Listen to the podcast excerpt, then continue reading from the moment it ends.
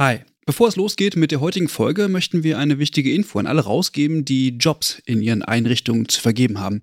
Denn ab sofort kannst du deine Stellenanzeige hier bei uns im Podcast platzieren. Wir finden das besser als Werbung, weil unsere treuen Hörenden damit Hinweise auf tolle Jobangebote bekommen und Unternehmen diesen Podcast nutzen können, um genau die Zielgruppe zu erreichen. Und wir nerven nicht mit Inhalten, die niemand hören will. Also eigentlich eine Win-Win-Win-Situation.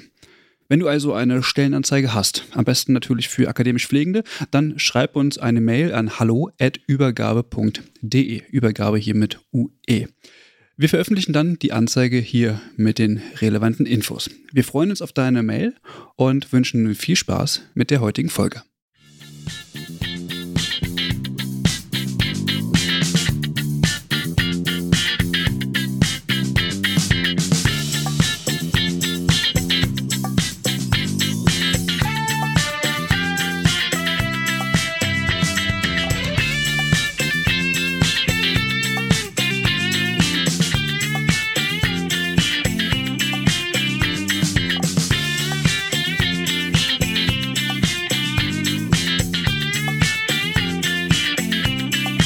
Herzlich willkommen zu einer neuen Folge des Übergabe-Podcasts. Hallo und herzlich willkommen. Heute soll es um das Thema der psychiatrischen Pflege gehen.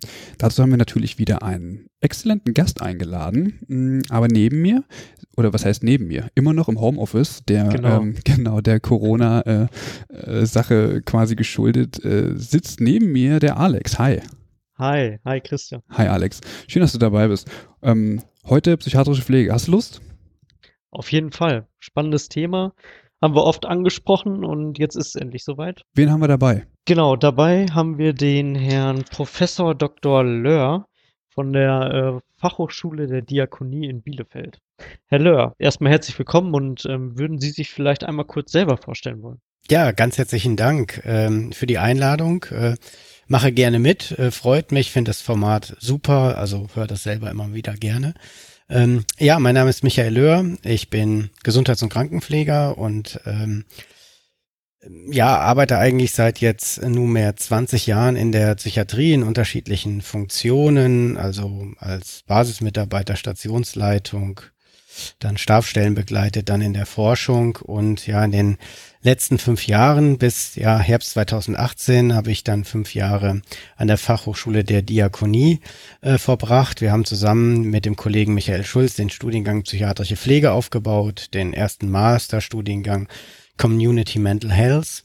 Ja, und seit äh, nunmehr Herbst 2018 also ich bin nach wie vor Professor an der Fachhochschule, aber verbringe den Hauptzeit meiner Tätigkeit wieder in der Klinik, auch mit dem Kollegen Schulz. Wir sind zurück in die Klinik gegangen, hier in der Stabsgruppe für Klinikentwicklung und Forschung am RWL Klinikum Gütersloh, um nämlich Praxisentwicklung zusammen mit Forschung und Weiterentwicklung sowie Bildung also im Sinne von Wissensmanagement vor Ort zu betreiben, denn an der Fachhochschule ja, äh, fehlen einem dann doch am Ende ähm, die Patienten, ja, und äh, das haben wir jetzt quasi damit geändert. Die Klinik ist ähm, Lehrkrankenhaus für äh, Pflege- und Gesundheitsfachberufe ähm, des Landes Nordrhein-Westfalen, also quasi der Fachhochschule der Diakonie, aber anerkannt als Lehrkrankenhaus des Landes Nordrhein-Westfalens.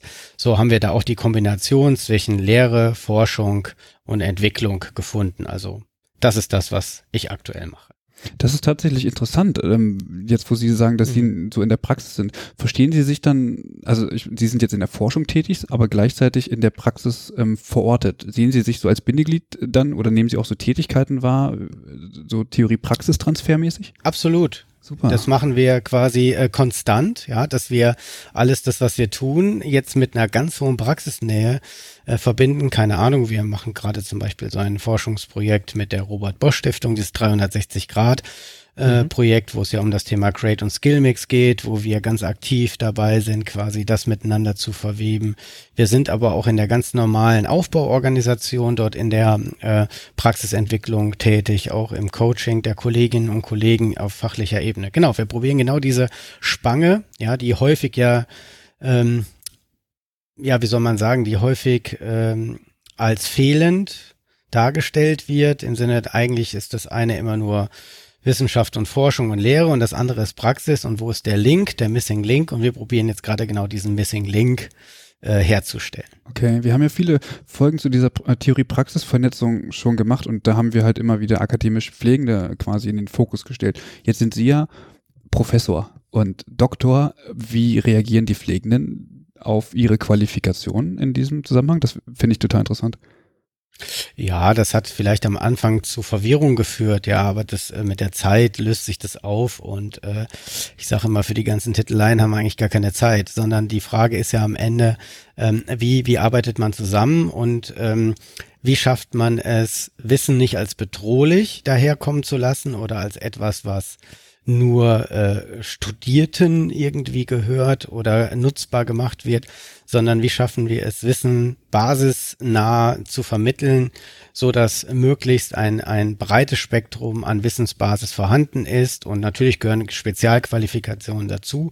Ich glaube, dass mit einer anfänglichen Irritation, wie geht man denn mit denen um, ähm, das mittlerweile zu einem guten integrativen Miteinander geführt hat. Also da gibt's keine äh, Kontaktschwierigkeiten mehr. Okay, ja. Ja. Interessanter Einstieg, ja. ja.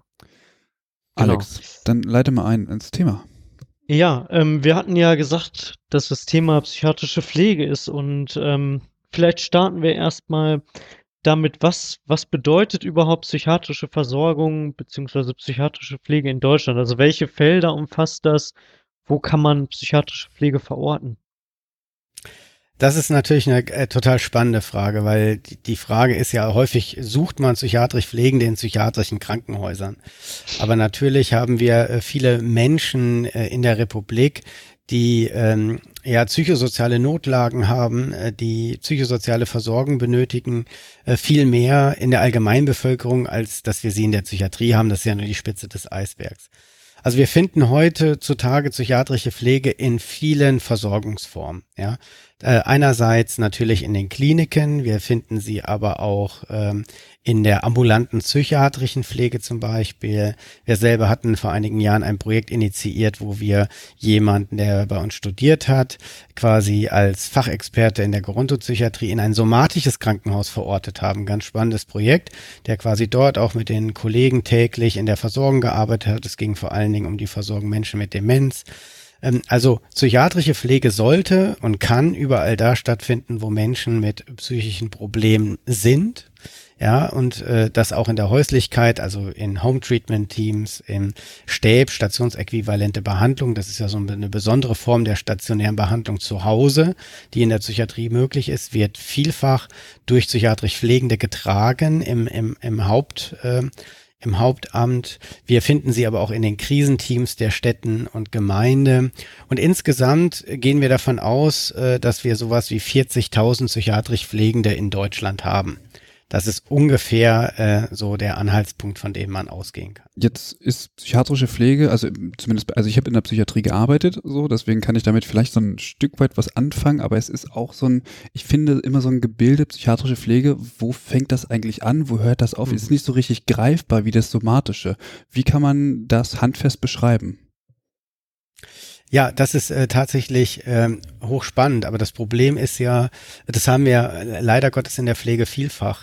Ähm, einer meiner Lieblingssätze am Anfang äh, ähm, im ersten Semester bei Studierenden, ich hatte es in der Regel immer mit Berufsbegleitenden oder habe es auch mit berufsbegleitenden Studierenden zu tun, die alle viel Erfahrung haben, ist meine Grundsatzfrage immer am Anfang, was ist Pflege? Mhm. Zum Beispiel in der Abgrenzung mhm. zur Psychologie und Medizin. Und da gucken sie in viele ratlose Gesichter. Ja, das, es ist, es scheint sehr schwierig zu sein, äh, das, das eigene Berufsbild gut eingrenzen zu können. Und für mich ist diese Definition im Sinne von ja, äh, Pflege ähm, hat ihren Auftrag, sich äh, zu kümmern in der Auswirkung der Erkrankung auf den Alltag. Erstmal im Allgemeinen, ähm, mit allen Ressourcen und äh, Problemen, die damit äh, für den Nutzenden einhergehen. Wenn wir das jetzt für die psychiatrische Pflege betrachten, fokussieren wir uns dann nochmal im Speziellen auf die Auswirkung der psychiatrischen Erkrankung auf den Alltag. Ja, das können Phobien sein, das kann sein, wie gehe ich mit meinen Ängsten um, das kann sein, ähm, wie gehe ich äh, mit den Stimmen um, die ich höre, die mich belasten, ähm, wie gehe ich um mit Psychosen, die mich vielleicht in eine komplette andere Wahrnehmungsform äh, bringen. Also aber auch da ist der gleiche Grundsatz, das Kümmern um die Auswirkung der Erkrankung auf den Alltag und wie können wir die Menschen dabei unterstützen, in ihrem Alltag mit ihren Ressourcen und ihren Problemen umzugehen. Mhm. Mhm. Ähm, wie würden Sie die, die Zusammenarbeit mit ähm, anderen Berufsgruppen in der Psychiatrie beschreiben? Also das ist, glaube ich, immer sehr spannend. Also man sagt ja immer, dass ähm, die Pflege in der Psychiatrie immer sehr weit ist, beziehungsweise auch sehr innovativ hat. Das hat die enge Zusammenarbeit mit anderen Berufsgruppen da vielleicht auch ähm, ja einen besonderen Einfluss drauf. Ja, die Versorgung in der Psychiatrie ist ähm, ich glaube, schon über Jahrzehnte sehr teambezogen geworden. Also das heißt, ein Gesamtbehandlungsteam, Psychologen, Ärzte, Pflegende, Ergotherapeuten und wen es sonst noch alles gibt in diesen Teams, arbeiten Hand in Hand zusammen. Das heißt, diese Schnittmenge, also diese Frage, wer kann was eigentlich wann am sinnvollsten tun mhm. und wer hat welche Kompetenz, etwas zu tun, hat in der Psychiatrie weniger etwas mit Berufsgruppen und Hierarchien zu tun, als vielmehr mit dem Kompetenzerwerb der einzelnen Menschen, die in solchen Teams sind. Ähm, das hat sicherlich auch damit was zu tun, dass die Psychiatrie natürlich ein sehr kommunikativer äh, Teil der Versorgung ist. Ich sag mal, wenn wir es woanders vielleicht mit Apparate, äh, Apparatemedizin zu tun haben, ist unser Haupthandwerkszeug, was wir in der Psychiatrie haben, die Kommunikation. Und das eint uns, alle Berufsgruppen. Ja, also alle Berufsgruppen eint dieses Haupthandwerkszeug. Und daher ähm, haben sie viele Konzepte in der Behandlung, ähm, also DBT-Konzepte, das ist so äh, ein Behandlungskonzept äh, äh, zum Beispiel für äh, Borderline-Patienten und da können sie halt nicht sagen, der Arzt und der Psychologe, die machen DBT und alle anderen machen es nicht. Das kriegen sie nur als Team mhm. hin. Ja, sonst funktionieren solche Konzepte nicht. Also daher denke ich, hat äh, die konzeptuelle Herangehensweise der Psychiatrie sowie, dass sie ja das Hauptarbeitsmittel das gleiche ist bei allen, ähm, eine sehr enge und auch kooperierende Zusammenarbeit, die ich selber auch aus der Somatik, wo ich auch ein paar Jahre gearbeitet mhm. habe, ist aber schon länger her, ähm, ja so nicht kenne in dieser Art und Weise. Also daher denke ich schon, wie gesagt, das Hauptarbeitsmittel, das eint uns sehr in der Zusammenarbeit. Jetzt haben Sie beschrieben, so mit der Eingangsfrage, was ist mhm. eigentlich Pflege? Und natürlich kommt die psychiatrische Pflege damit rein und ähm, der jetzige Pflegebedürftigkeitsbegriff deckt das ja natürlich auch entsprechend mit mhm. ab.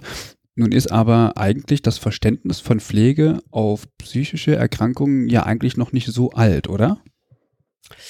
Nein, das ist richtig. Also ich sag mal, na gut, also die Psychiatrie als solches ist ja noch gar nicht so alt als medizinisches Fach. Also ähm, man muss ein Stück weit ähm, ja zurückgehen. Also der, der französischen Psychiater Philippe Pinel, damit, also es war so Zeit der französischen Revolution ungefähr, damit äh, geht man einher so ein Stück weit mit der Begründung der äh, Psychiatrie als medizinisches Fachgebiet.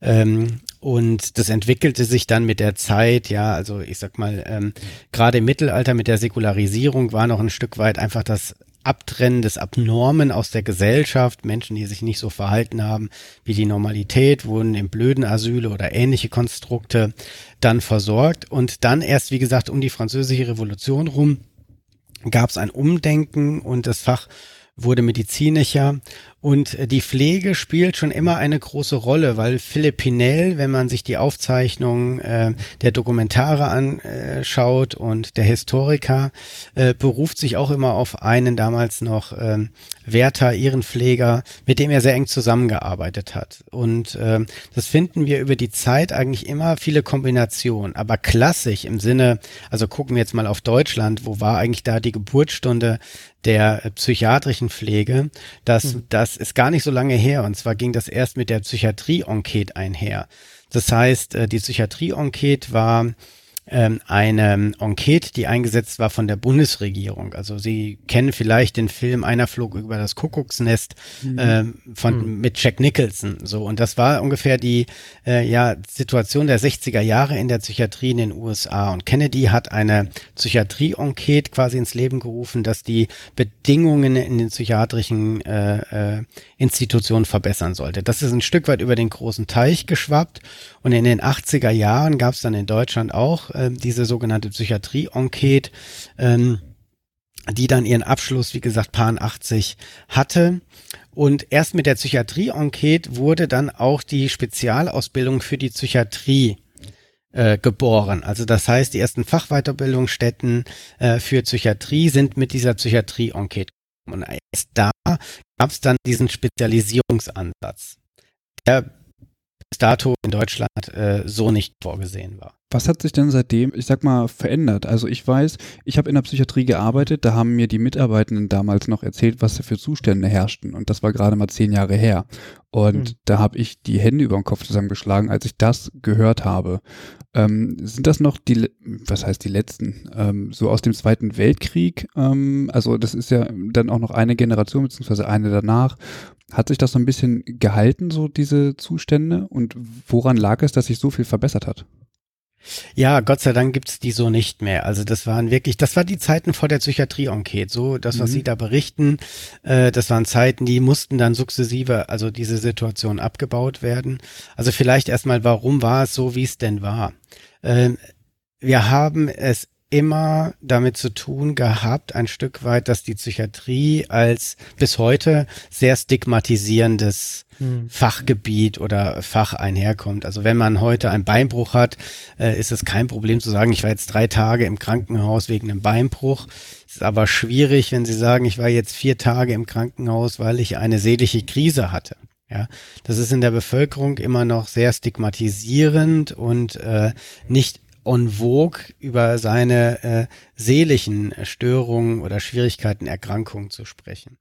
Ähm, damit einhergehend, und das muss man auch so sehen, gab es ein Stück weit, ja, bis in die äh, 60er, 70er Jahre hinein nicht die Trennung zwischen geistiger Behinderung zum Beispiel und auch äh, psychischen Erkrankungen. Das wurde alles unter einem Dach wahrgenommen und behandelt und hatte, wie gesagt, den gesellschaftlichen Stellenwert nicht. Also Sie müssen sehen, dass bis in den 70er, 80er Jahre hinein, 60er sowieso, so die durchschnittliche Verweildauer in den Psychiatrien durchaus 10 bis 30 Jahre waren.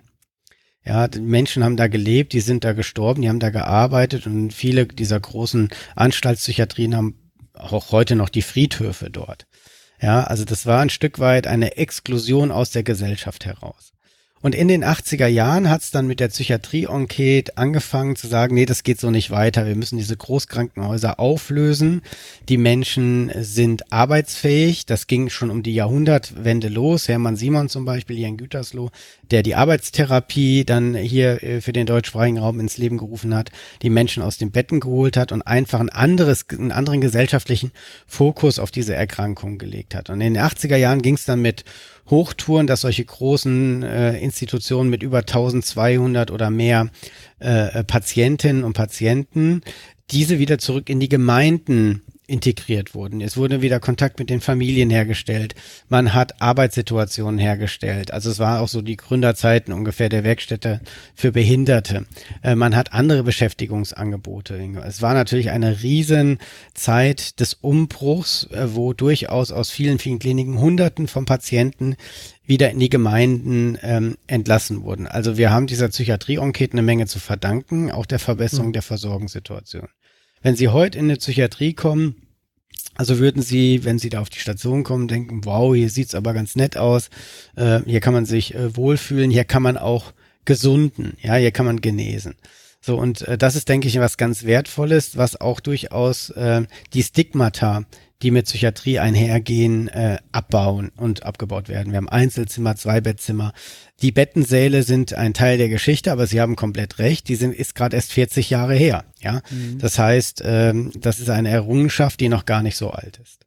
Sie ähm, sind jetzt auf die Stigma eingegangen, was vielleicht psychiatrisch erkrankte ähm, Menschen betreffen kann, aber auch generell so die Versorgung auch von psychisch kranken Menschen. Was würden Sie sagen, äh, wie, wie kann man dieses Stigma eventuell überwinden oder was muss passieren, damit man ähm, ja damit besser umgehen kann? Das ist eine spannende Frage und wenn ich auf die Frage eine Antwort hätte, dann äh, wäre ich wahrscheinlich der gefragteste Mann in der Welt, ja.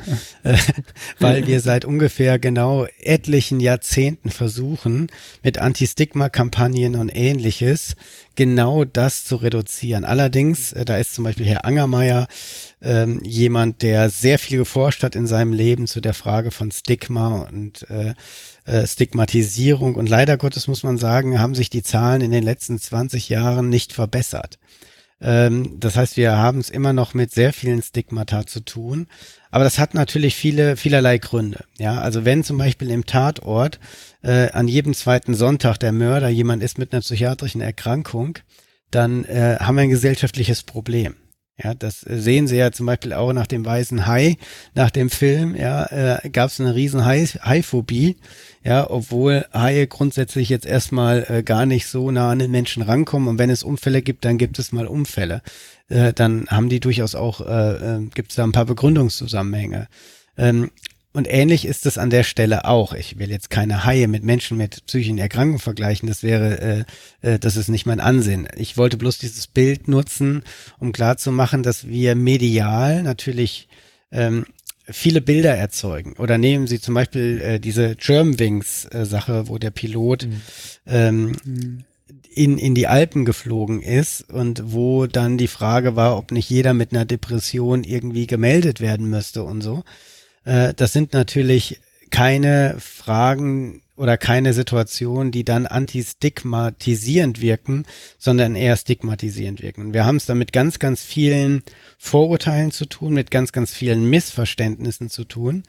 Und ähm, das ist noch ein weiter Weg. Also das Thema Stigma und Psychiatrie und Anti-Stigma-Kampagnen ist noch ein sehr weiter, weiter Weg. Hat es was damit zu tun, dass solche Erkrankungen häufig mh, hm, wie soll ich das sagen, erstmal nicht sichtbar sind, beziehungsweise weil die Folgen auch nicht abgeschätzt werden können. Also wenn ich jetzt zum Beispiel Krebs habe oder so, dann sehe ich das halt irgendwie und ich kenne vielleicht den einen oder anderen mit Krebs und ich weiß, okay, das könnte eventuell irgendwann dazu führen, dass er verstirbt. Aber bei einer Depression zum Beispiel ähm, verläuft das in Phasen und ähm, man hat keinen Einfluss darauf. Man kennt auslösende Faktoren vielleicht ähm, viel schlechter und man kann sich in die Lage nicht gut hineinversetzen, so, weil eben keine Schmerzen vielleicht damit einhergehen, weil man diese Symptome vielleicht selber nicht nachvollziehen kann. Hat das vielleicht auch ein Stück weit was mit Angst zu tun und dass man das, hm, was man dort nicht, nicht sehen kann oder nicht greifen kann, keine, keinem Normalzustand ähm, zuschreiben kann? Ja, das ist halt spannend. Also die Frage immer, also was wir gesellschaftlich als normal definieren. Ich teile Ihre Einschätzung, dass natürlich die Ängste damit wie, also was, was macht jetzt eine Depression? Äh, also hat das dann auch was mit dem Gegenüber zu tun? Wie kann ich mich da verhalten? Aber das ist doch komisch, dass der im Garten sitzt und auch noch lachen kann. Ja, also mhm. auch, dass eine Depression viele Gesichter hat zum Beispiel und eine Depression von der Symptomlage von Mensch zu Mensch unterschiedlich verlaufen kann und trotzdem in ihrer Dramaturgie ganze, äh, also äh, auch Menschenleben und Familienleben so beeinträchtigen kann, also bis hin zur Suizidalität.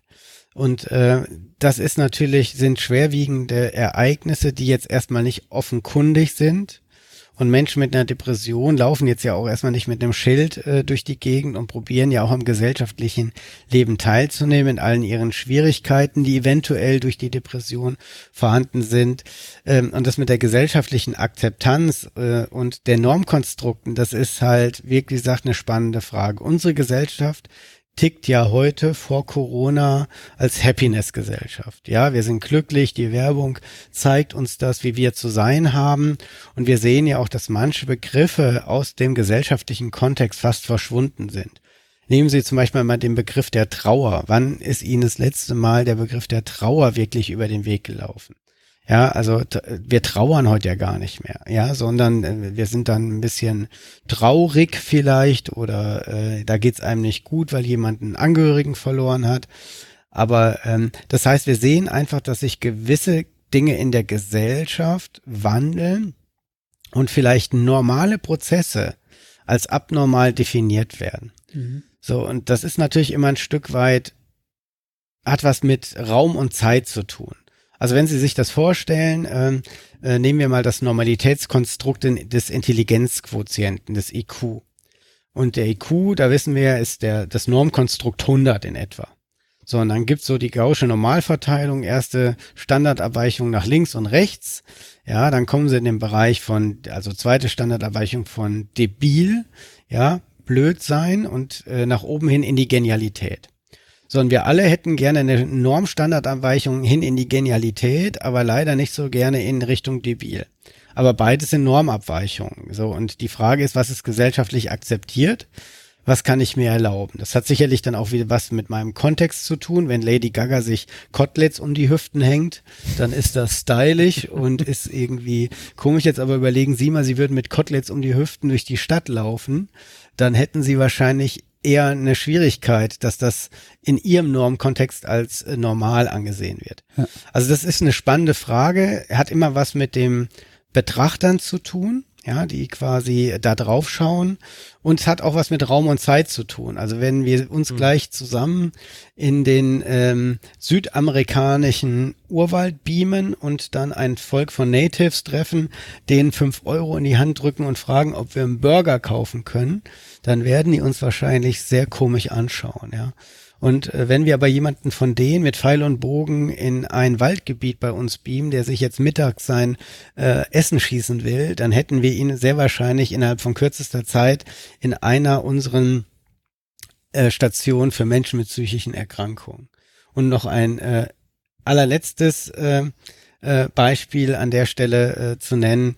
Ähm, auch das muss man immer wieder auch, auch sich immer wieder vor Augen halten, dass auch das etwas mit der Gesellschaft zu tun hat und mit der gesellschaftlichen Akzeptanz. Wenn Sie in manchen äh, schwarzafrikanischen äh, Völkern ähm, Stimmen hören oder Geister sehen, dann werden Sie wahrscheinlich sehr schnell Medizinmann oder Medizinfrau, mhm. weil Ihnen damit etwas Außergewöhnliches zugestanden wird, etwas, was der Rest mhm. nicht kann.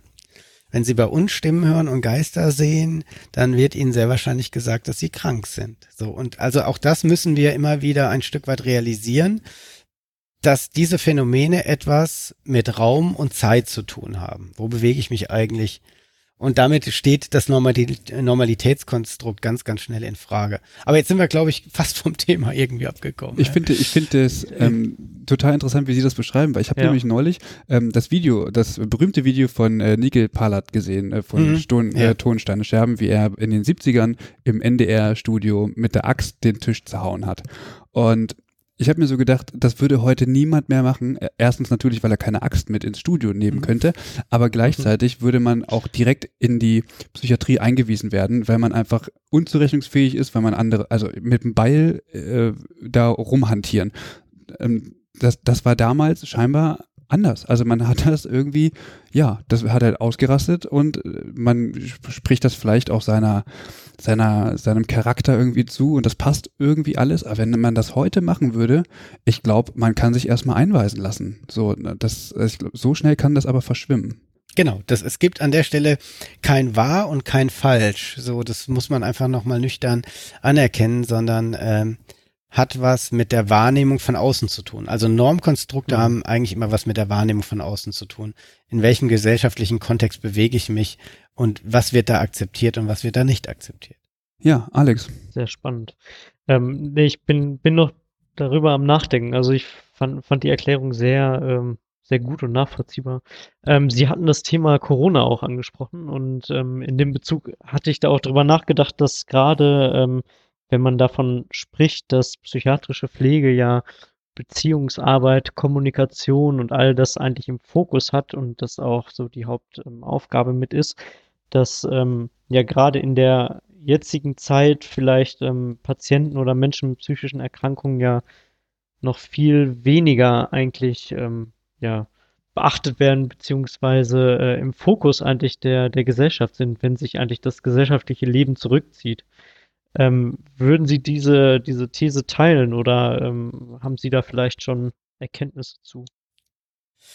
Ja, es ist halt eine schwierige Situation. Ich glaube, für alle Menschen, die im Moment sowas wie Gesundheitsdienstleistungen in Anspruch mhm. nehmen müssten, weil sie einerseits gar nicht so wirklich einschätzen können, gefährde ich mich dadurch, wenn ich jetzt irgendwie irgendwo hingehe, Äh, und das ist eine Erfahrung, die wir in den letzten Wochen auch gemacht haben, dass viele, viele unserer Nutzerinnen und Nutzer ähm, erstmal probiert haben, vieles mit sich auszumachen, der Druck jetzt aber auf das Gesundheitswesen größer wird, die Krisen zunehmen ähm, und wir jetzt in den Kliniken, die quasi auch äh, unter jeglicher Corona-Schutzmaßnahme im Sinne von Infektionsstation oder auch äh, Quarantänestation und ähnlichen Dingen nicht unter Volllast laufen, sondern den Betrieb aufgrund auch der äh, Personalsituation äh, auf diese Corona ähm, Krise ausrichten müssen, merken wir aber schon, dass der Bedarf unwahrscheinlich groß ist. Ja, das heißt, ähm, Menschen, die es vielleicht schon so schwer hatten, ähm, genügend Ansprache zu bekommen, genügend Therapie, Pflege, Unterstützung, Gesprächsangebote zu bekommen, die jetzt noch eingegrenzter sind, vielleicht nur über Video oder Telefon möglich sind, dass das schon auch zu weiteren Krisen, äh, gerade bei Menschen mit langfristigen Krankheitsverläufen, dort zu so schwierigen Situationen führt. Und wir müssen in der Psychiatrie sehr darauf achten, dass wir mit allen unseren Maßnahmen, die wir jetzt ja auch aus Infektionsschutzgründen durchführen, nicht wieder in eine Zeit geraten, in der Patientenrechte außer Acht gelassen werden. Also das werden sie nicht. Ja, äh, da achten wir alle sehr, sehr drauf und trotzdem besteht die Gefahr, dass, äh, so wie es im Infektionsschutz ja üblich ist, dass Grundrechte ein Stück weit eingeschränkt werden, dass für Menschen, die sowieso am Rande der Gesellschaft stehen, nochmal schwerwiegendere Konsequenzen hat. Also da sind wirklich alle Fachpersonen ähm, aufgefordert aus meiner Perspektive auch ja ein Advokat für äh, die Menschen zu sein, die jetzt in diesen Versorgungssituationen äh, sind. Und das halte ich auch nochmal für besonders wichtig, ja in einem ja berufspolitischen, also ähm, in einer berufspolitischen Dimension, in einer ethischen Dimension, das Pflegende der Verantwortung äh, nachkommen, quasi trotz allen Einschränkungen, Eingrenzungen, ähm, Versorgung, Behandlung, Pflege von Menschen äh, jetzt in dieser Zeit, wo Infektionsschutz eine große Rolle spielt, trotz allem Persönlichkeitsrechte zu wahren und nach wie vor äh, humanitär zu handeln. Das halte ich, äh, denke ich, für ganz, mhm. ganz wichtig. Mhm. Das ist nochmal ein wichtiger Hinweis auf jeden Fall. Ähm, Herr Löhr, ich äh, frage mich, inwieweit hm, jetzt zum Beispiel der Blick auf ähm, demenziell erkrankte Menschen unterschiedlich ist aus einer, ich sag mal eher allgemeineren Perspektive und aus der psychiatrischen Perspektive, weil auch hier sind ja mh, hm, Zustände, die man durchaus ähm, in den psychiatrischen Kontext äh, bringen könnte, oder? Aber es wird immer eigentlich in einem anderen Kontext ähm, thematisiert, habe ich das Gefühl. Ja, das, also äh, Menschen mit Demenz, also auch da, äh, wie mein Eingangsstatement, also äh, psychiatrische Versorgung und auch psychiatrische Pflege findet da statt, wo Menschen mit psychiatrischen Problemen sind. Ja, und mhm. das, ähm, im Pflegeheim, im häuslichen Umfeld, wenn wir gerade über das Thema Menschen mit Demenz sprechen. Aber auch vor allen Dingen in Allgemeinkrankenhäusern ja, weil wir dort viele äh, multimorbide Personen haben, die neben ihrer Demenz und aufgrund des höheren Lebensalters andere somatische Erkrankungen auch mit sich bringen. Das heißt, es sind ja immer, äh, wenn man es medizinisch formulieren will, Multiproblemkonstellationen. Äh, und daher denke ich, ist es vor allen Dingen ein Bild, das ein, also oder eine Situation, das einen breiten Blickwinkel braucht, psychiatrisch wie somatisch und keine isolierten.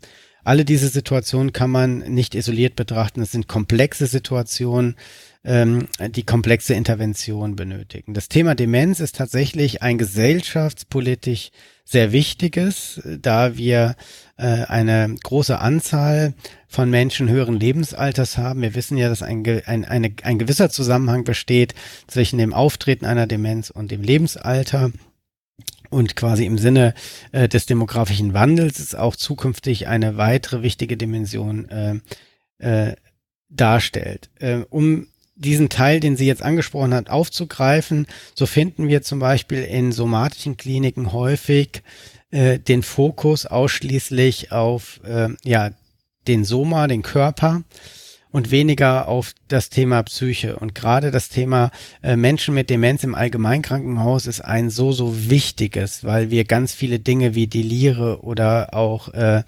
ähm, Nebendiagnosen im Sinne von unerwünschten Nebenwirkungen ähm, quasi mit einer guten Versorgung ähm, hinbekommen könnten. Da haben wir viele Erfahrungen gemacht. Also wie gesagt, wir haben ja selber ein Projekt gemacht, wo wir äh, einen Psychiatrie Krankenpfleger mit Studium und viel Garonto-Erfahrung in ein somatisches Krankenhaus hier in Gütersloh gebracht haben und er dort im Tagesgeschäft mit den Kolleginnen und Kollegen supervidiert hat, quasi dort äh, geschult hat, angeleitet hat, aber in der täglichen Praxis jetzt nicht von oben, sondern aus der Praxis heraus in enger Kooperation mit den Ärzten zusammengearbeitet äh, hat, äh, was wirklich äh, zu deutlichen Reduktionen von äh, Nebenwirkungen im Sinne von Stürzen oder anderen Situationen geführt hat, äh, was das Thema äh, äh, Übermedikation angeht, äh, viele Dinge mit den Ärzten zusammen äh, in den Griff bekommen hat und, und auch das Thema Delir äh, deutlich besser fokussiert hat. Zum Schluss konnten wir sogar noch ein zweites Projekt machen, dass wir ein Nachtcafé in einem somatischen Krankenhaus installiert haben, so dass unruhige Patienten aufgrund von einer Demenz bis zumindest nachts um 24 Uhr in einem speziell dafür vorgesehenen Bereich betreut werden konnten. Es konnte gespielt werden oder unterhalten werden, es vorgelesen werden und äh, das hat dazu geführt, dass sich die Situation für die Kollegen in dem somatischen Krankenhaus total entspannt hat, weil sie mehr Wissen bekommen haben, weil sie mehr Unterstützung bekommen haben, äh, aber auch die Situation für die Menschen mit Demenz selber und die und den Angehörigen total entspannt hat, weil es auf einmal eine ganz andere Zuwendung nicht nur ausschließlich auf das somatische Problem, sondern auch auf äh, den Fokus der Psyche äh, wiederzufinden war wir konnten das Projekt aus einer ja, Projektfinanzierung jetzt in die Regelfinanzierung holen, so äh, dass äh, das Krankenhaus das jetzt komplett weiterfinanziert und auch weiter ausbauen wird. Also das sind wichtige Dinge, äh, wo man zeigen kann, dass ähm, die Integration von Psyche und äh, also Psychiatrie und Somatik wichtige Elemente darstellen und quasi so eine Abgrenzung von so, jetzt wissen wir nicht mehr weiter, jetzt gibt es eine Verlegung in die Psychiatrie, eher mhm. kontraproduktiv ist und die Situation der Betroffenen noch weiter verschlechtert. Also das heißt, wir müssen unsere, unser Fachwissen verschränken, verzahnen miteinander und voneinander lernen, so wie es uns in der Psychiatrie auch gut tun würde, mehr somatisches Wissen zu haben auf Stationen für Menschen mit Demenz zum Beispiel. Jetzt haben Sie diese beiden Bereiche ähm, genannt und auch ähm, nochmal klargestellt, dass hier auf jeden Fall eine Annäherung, eine Verzahnung stattfinden muss. Nur welche Aufgaben und Tätigkeitsprofile finde ich denn jetzt vermehrt in der psychiatrischen Pflege? Was muss ich mir da genau vorstellen? Hm. Also äh, am Beispiel jetzt der Demenz zum Beispiel? Oder, zum Beispiel, äh, aber auch andere Erkrankungen. Genau, also äh, nehmen wir das doch, also fangen wir, ich probiere jetzt mal so einen so einen, so einen Überblick zu geben, ja. Nehmen wir das Thema ähm, Suchterkrankung zum Beispiel, ja. Da sind äh, Pflegende äh, durchaus damit beschäftigt, ähm, mit den Patienten zusammen Psychoedukationsgruppen zum Beispiel zu machen. Zu sagen, okay, was bedeutet denn eine äh, Suchterkrankung? Man probiert zusammen sogenannte Social Skill Trainings durchzuführen. Zu sagen, okay, was ähm, was fällt mir schwer in meinem Leben? Ja, also keine Ahnung, das Einkaufen fällt mir schwer, das äh, wie macht man das Ganze? Wie, wie trainiert man quasi genau solche sozialen Aktivitäten, solche Social Skills, ja? Dann ist Pflege zum Beispiel dort sehr damit beschäftigt, auch äh, in Zusammenarbeit mit den Ärzten und Psychologen quasi, wie geht man mit Suchtdruck um, was äh, äh, kann man da im Konkreten machen. Pflege ist sehr damit beschäftigt, auf akut äh, Suchtstationen zum Beispiel dort ähm, äh, die Symptomlagen im Blick zu haben, zu sagen, gibt es Entzugsentscheidungen, das zu monitoren, äh, wie geht man damit um, ja, also das sind äh, ganz wichtige Fragen in enger, im engen Austausch mit der Medizin. Mhm. Pflegende sind aber auch eingesetzt, äh, zum Beispiel in den Ambulanzen, haben Zusatzqualifikationen zum Beispiel als Familientherapeuten, äh, wo sie dann auch tätig werden. Das heißt, zum, das war jetzt nur die Sucht, das ist zum Beispiel ein breites Spektrum, wenn wir es jetzt nur mal auf der Tätigkeitsebene irgendwie betrachten. In der Allgemeinpsychiatrie haben wir es äh, sicherlich damit zu tun, dass wir äh, gerade bei Menschen, die eher angespannt, agitiert sind, wo es also auch Erregungszustände bis hin zur Gewalt gibt, wie schaffen wir es, solche Situationen zu deeskalieren? Wie schaffen wir es, Menschen zu beruhigen? Wie kriegen wir es hin, ähm, Menschen Aktivitätsprogramme in solchen Settings äh, anzubieten. Das Thema Angehörigenarbeit in der Psychiatrie ist ein Riesenthema. Mhm. Ja, quasi, mhm. wie können wir gut äh, die Angehörigen integrieren?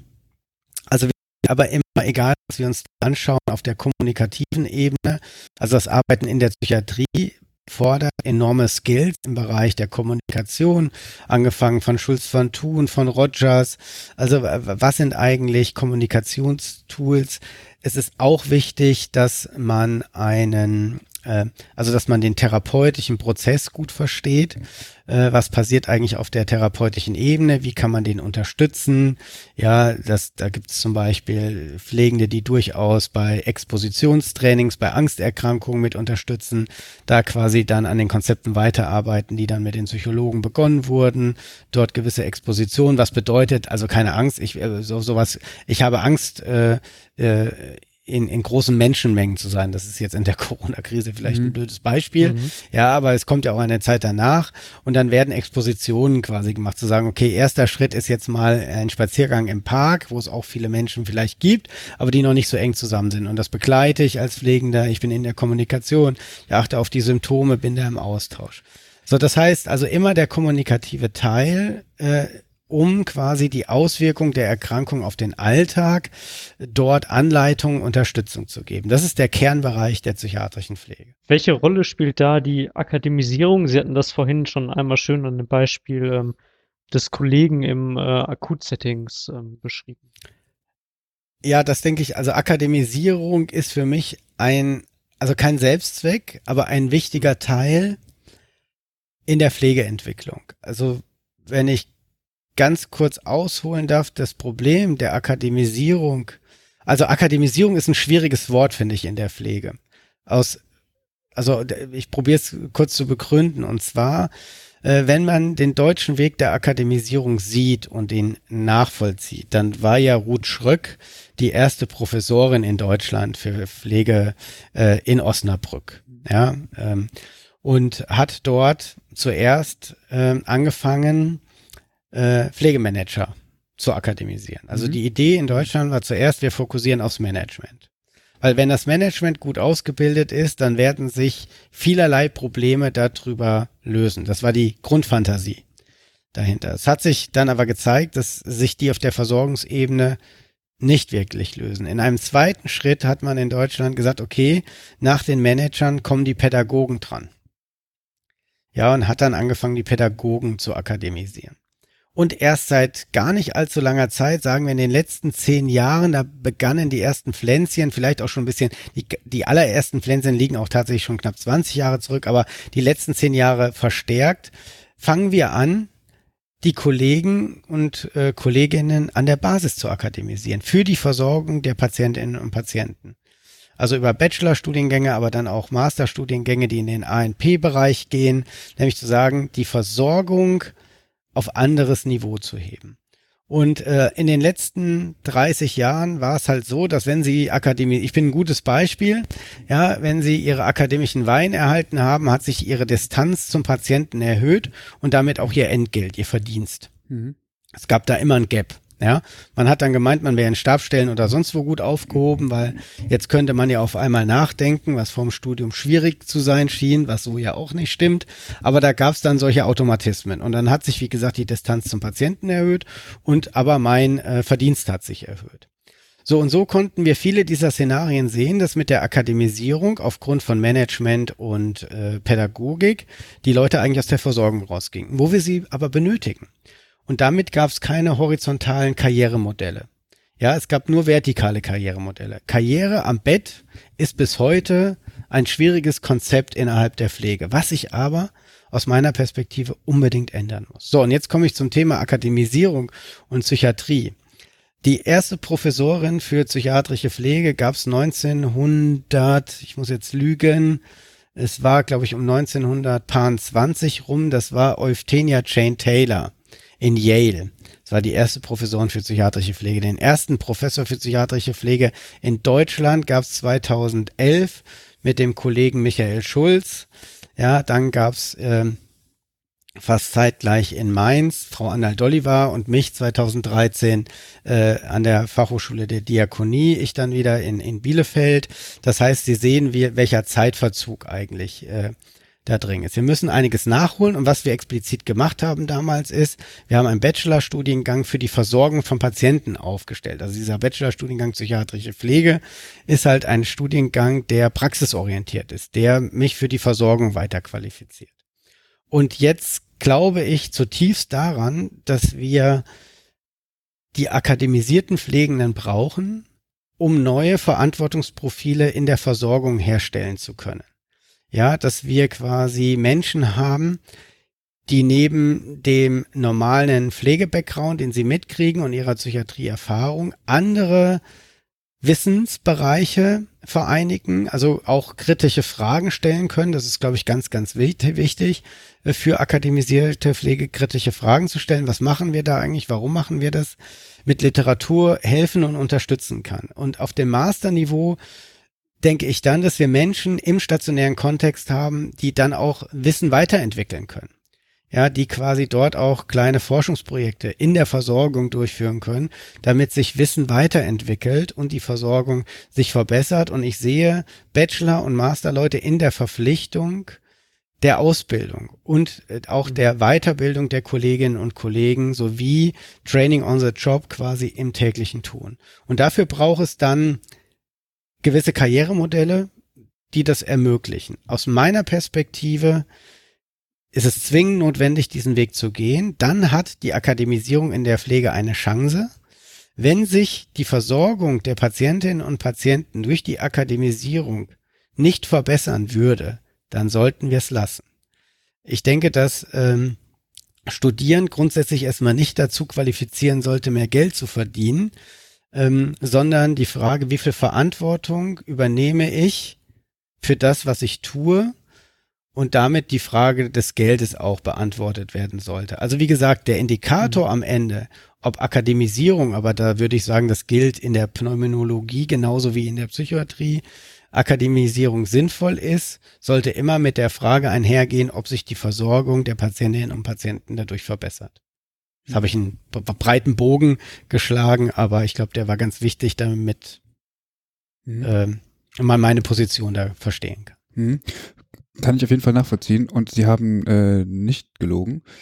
Frau Euphemia Jane Taylor ähm, war quasi in den 1920ern, ja, Krankenschwester damals und ist dann auch ähm, Präsidentin des äh, ICN für zehn genau, Jahre geworden. Richtig, genau. ja, ja, genau, ja. Genau, das äh, zu den Hintergründen dieser Dame. Faktencheck, wunderbar. Genau. genau. ich finde es aber total interessant, dass Sie sagen, mh, hm, Studieren soll per se nicht zu mehr Geld führen. Äh, finde ich einen sehr interessanten Gedanken. Mh, hm, Allerdings müsste man dem ja entgegenhalten, hm, okay, es fördert aber letztendlich ja die Attraktivität des Berufes. Gar nicht das Gehalt, sondern die Entwicklungsmöglichkeiten. Und wenn die Entwicklungsmöglichkeiten letztendlich keinen monetären Anreiz haben, dann würde die Profession Pflege ja eigentlich auch weniger, ähm, also man muss einen Anreiz haben, sich fort weiterzubilden und äh, Sie haben jetzt auch selber einen Studiengang Mental Health ins Leben gerufen, Masterstudiengang, der dann wahrscheinlich auch eher die, die Tätigkeit an den Patienten forciert. So sieht's aus. Und auf, also eigentlich auf, auf höchstem Niveau so. Ähm, das geht aber dann ja trotzdem mit mehr Attraktivität einher. Also ich glaube, das ist ein deutsches Phänomen, oder? Oder was heißt deutsches, aber dass man sagt, okay, ähm, mit einer mit einer höheren Qualifikation bekomme ich auch mehr Geld. Nee, das würde ich, ist glaube ich weltweit so. Also ich, ich weiß nicht, ob ich da ähm, so so 100% mitgehen kann. Ich verstehe Ihren Gedanken, mhm. ähm, aber ich fürchte, er ist zu idealistisch, oder? Mag sein, aber das mag sein. Also ich sag mal, Idealisten, das äh, den Vorwurf würde ich mir sogar gefallen lassen, ja. Und äh, äh, ja, ich denke, das ist wichtig. Also es gibt ja viele Dinge in der, also Prognosen sind ja immer schwierig, vor allen Dingen, wenn sie die Zukunft betreffen. Ja, und ähm, was ich allerdings glaube, ist, und da haben wir echt noch einen weiten Weg zu gehen. Ähm, und da bin ich auch ganz kritisch mit mir und meiner eigenen Berufsgruppe und das ist überhaupt nicht böse gemeint, denn unsere Sozialisation war ja über Jahrzehnte, Jahrhunderte eine andere. Eine dienende und helfende und nicht hinterfragende. Mhm. Eine handlungsorientierte und ähm, unterstützende, also therapeutisch-medizinisch unterstützende, äh, dieser sogenannte heile Hilfsberuf, also ein Hilfsberuf, ja. Und so sind wir ja über Jahrhunderte sozialisiert und im letzten Jahrhundert ja auch noch sozialisiert. Mhm. Ähm, das heißt, nicht so viel denken, viel mehr machen. Und ich glaube aber, das ist in der Pflege sehr, sehr schwierig. In der psychiatrischen Pflege sowieso. Ja, also da würde ich sagen, gehört, ja, sollte zumindest ein Drittel, wenn nicht sogar zwei Drittel meines Alltages mit Selbstreflexion, und Supervision einhergehen, weil es ganz wichtig ist, dass ich weiß, wer ich bin, wo ich stehe und was ich tue, damit ich Menschen mit psychischen Problemen helfen kann. Mhm. Wenn ich nicht darüber nachdenke und nicht meine Position kenne, wofür ich schon ein gewisses Abstraktionsniveau brauche, dann wird das sehr schwierig in diesem Kontext zu arbeiten. Ich behaupte bei weitem nicht, dass wir da sind, flächendeckend. Aber ich denke, dass ein Studium da helfen kann. Also auch diese Kompetenzen, mitzubekommen. Und ähm, ein anderes Phänomen, was ich auch feststelle, ist natürlich, ähm, also ich habe einen guten Kollegen, Len Bowers aus äh, England, ähm, mit dem ich äh, in Kontakt bin, ist emeritiert mittlerweile, ähm, ähm, auch äh, Pflegeforscher, hat viel zu dieser Frage von Gewaltreduktion geforscht und so. Und er spricht immer in diesem Zusammenhang gerne vom Bad Game of Nursing, das schmutzige Spiel der Pflege. Haben Sie das schon mal gehört, den mhm. Begriff? Ja, ich nicht. Ich nicht. Genau, und äh, es ist ganz interessant, und zwar ähm, ist es so, dass die Pflege ja häufig unter dem Thema leidet, wir, wir hätten gerne mehr Verantwortung, man muss uns einfach nur mehr Verantwortung geben und wir dürfen halt nicht, weil andere Professionen da vor uns stehen. Aber er sagt, auf der anderen Seite entscheiden Pflegende jeden Tag so viel. Ja, nehmen Sie das Beispiel, keine Ahnung, Sie äh, rufen den AVD an und sagen, pass mal auf, hier ist äh, das und das, an deiner Stelle würden wir das und das machen, ja? Was wird der AVD sagen? Ja, wenn ihr das meint, ja, wenn, wenn ihr das meint, dass das richtig ist, dann machen wir das so. Genau. Ja. In der psychiatrischen Pflege habe ich das auch so mitbekommen. Ja, genau. Aber, ja, genau. Ich ja. spreche jetzt für die Psychiatrie. Okay, ja, ja. genau. Mhm. Also, ja. Äh, und, ähm, und wir, diese Phänomene finden wir heute, heute noch. Oder wir haben das und das gemacht, du brauchst gleich bloß noch unterschreiben kommen. Ja? Aber das mhm. heißt, das schmutzige Spiel besteht ja darin, zu sagen, wir entscheiden Dinge oder wir machen auch Dinge, weil wir uns kompetent genug fühlen, sonst würden wir sie nicht tun. Deswegen müssen wir sie auch verantworten. Aber wir hätten dann doch schon gern, dass jemand nochmal aus einer anderen Berufsgruppe das unterschreibt, ja, damit wir ein Stück weit uns dahinter verstecken können. So, und ich denke, diese Frage von der Verantwortungsübernahme, das wird den Medizinern relativ schnell in der Muttermilch mitgegeben, dass das ihr Job ist, das zu tun. So, und äh, das Thema Verantwortung für das zu übernehmen, was ich tue, ist in der Pflege ein schwieriges Konstrukt. Studieren, Akademisierung hilft, glaube ich, dabei in der Bewusstmachung dieser Verantwortung. Weil am Ende bin ich verantwortlich immer für das, was ich tue, mit Anordnung oder ohne Anordnung. Mhm. Ich muss das mhm. verantworten, was ich tue. So, und das hat überhaupt nichts mit der Anordnung schlussendlich zu tun. Da gibt's natürlich innenjuristische Verhältnisse nochmal, aber das ist ein wichtiger Teil. Und ich denke, wir brauchen genau diese Qualität in der täglichen Praxis von Menschen, die sehr verantwortungsvoll denken, weil sie auch gewisse kritische Reflexionsprozesse im Studium gelernt haben. Das heißt nicht, dass andere das nicht können, aber es wird nicht unbedingt in den klassischen Bildungsstrukturen gelernt, um am Ende auch diese Verantwortung übernehmen zu können. Also es ist schwierig, Leuten Verantwortung zu geben, ohne ihnen das mhm. Ausmaß klar zu machen oder die Reflexionsprozesse äh, beizubringen. Und daher Mag sein, dass ich, dass das zu optimistisch ist. Ich glaube aber, wenn wir mit dieser Attraktivitätssteigerung, die Sie vorhin angesprochen haben, gepaart mit der äh, Kompetenz, Verantwortung für reflektive Prozesse zu übernehmen, können wir einen Shift in der Versorgungspraxis auch auf Bachelor- und Masterniveau in der Praxis erlangen. Also wir haben hier in der Klinik einige Masterabsolventen, die in mhm. der Versorgung arbeiten, mhm. zum Beispiel. Also das äh, ist äh, nicht mehr so weit weg und ich denke auch, ähm, das wird ein Zukunftsmodell werden. Also Sie können mich in zehn Jahren Lügen strafen. dann sprechen wir uns wieder. Nein, das, nein, das ist alles in Ordnung. Ich finde find ich find den, ich finde den, ich finde den Gedanken dahinter einfach schön und ich finde es auch schön, inwieweit unterschiedlich letztendlich die Sicht auf die Entwicklung der Pflege, der Pflegeprofession auch sein kann, die am Ende aber trotzdem zu gleichen Ergebnissen führt.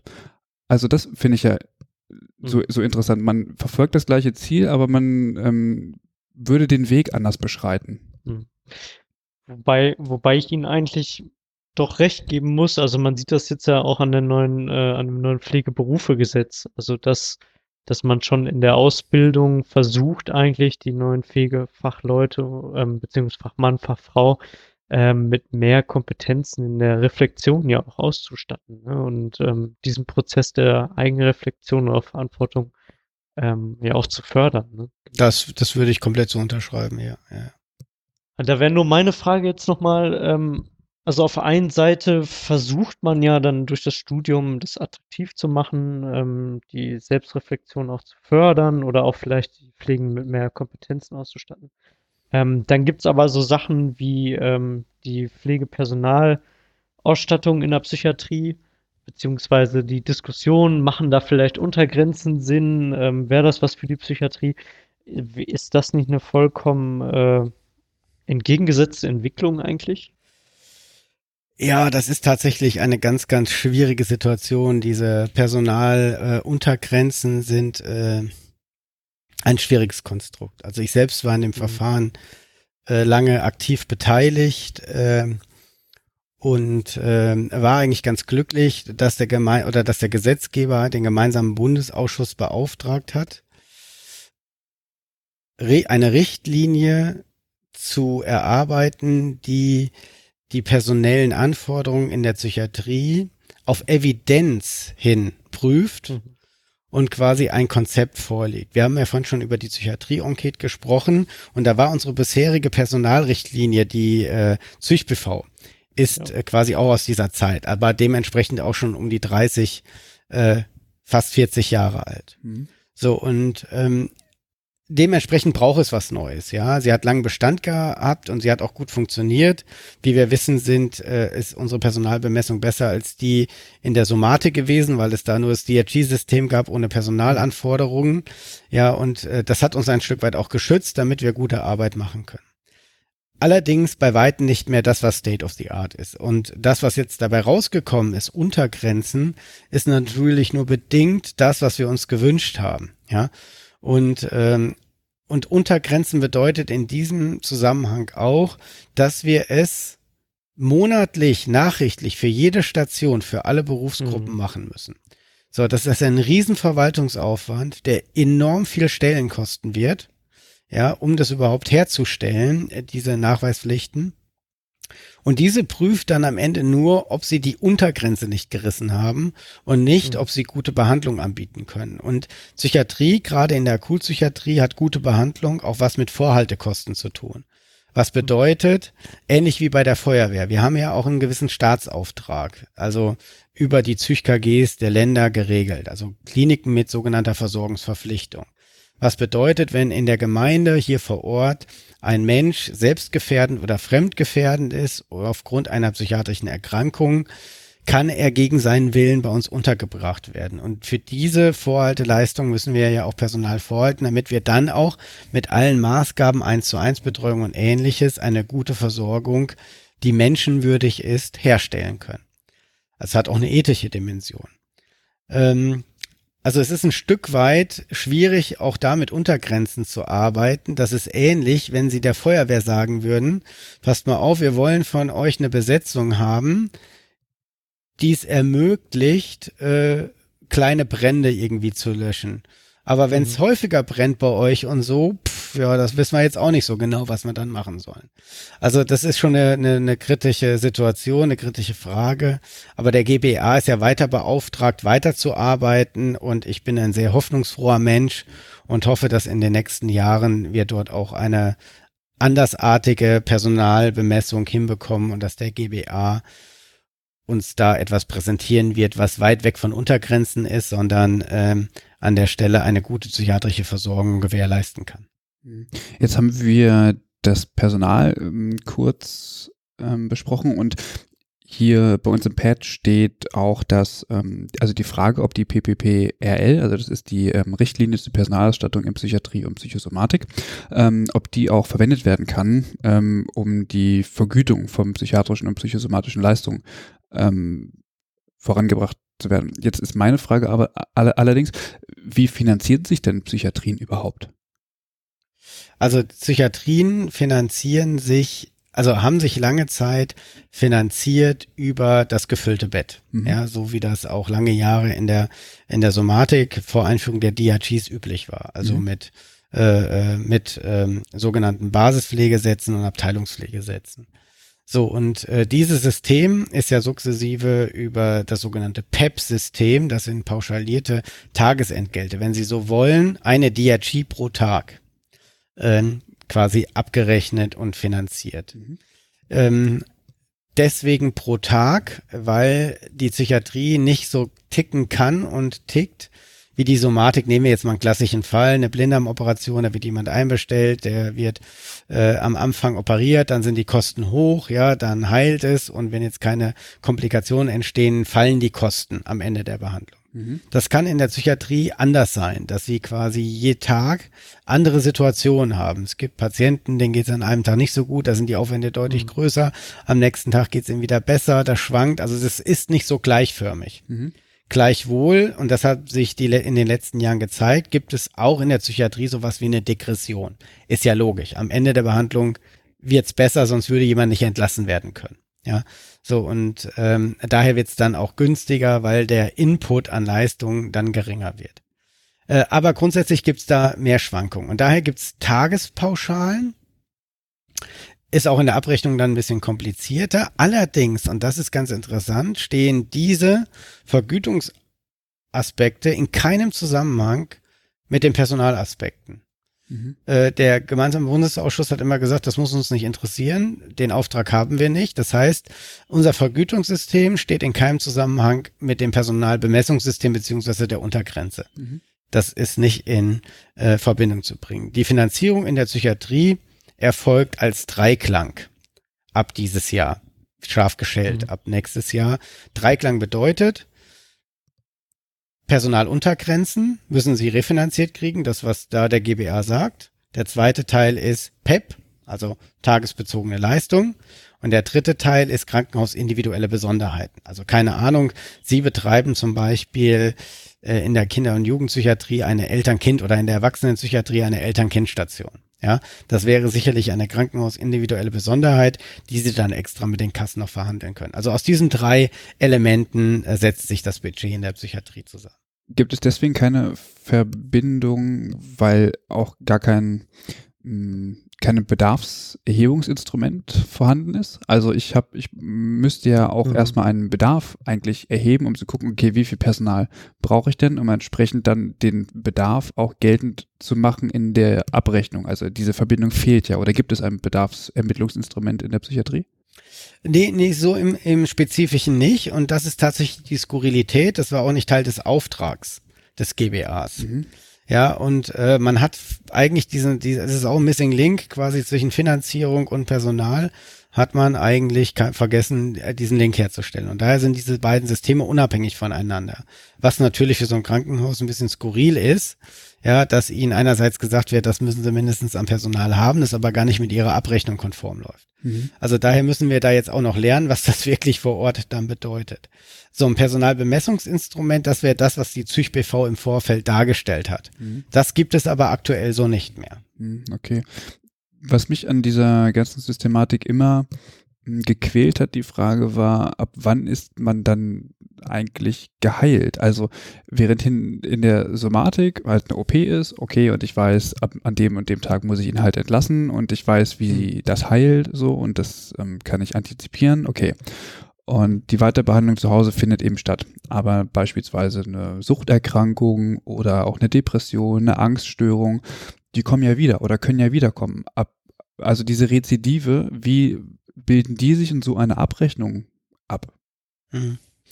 Also auch hier ähm, gab es am einen äh, zu Beginn des Systems, als das System entwickelt wurde, diese 21-Tage-Regel. Ja, mhm.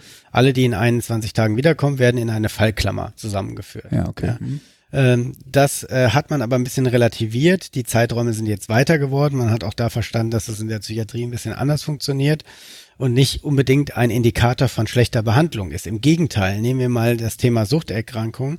Wir sind sogar sehr froh, wenn die Leute, also Menschen, die eine Suchterkrankung haben und jetzt irgendwie rückfällig werden, auch nach kurzer Zeit, das Vertrauen zu uns so aufgebaut haben, dass sie sagen, Mist, mir ist das passiert, ich komme lieber jetzt nochmal schnell zu euch, entgifte nochmal, ja, und probier's dann nochmal. Also der Rückfall gehört zur Suchterkrankung. Wenn Sie da jetzt anfangen, genau diese Klammerbildung, ja, von wann kommt einer wieder und dann wird ein Fall daraus gemacht und dann wird es äh, ähm, mit den Erlösen immer schwieriger, funktioniert für die Psychiatrie so nicht. Das hat aber der Gesetzgeber auch verstanden und äh, hat quasi dort nachgebessert, ja.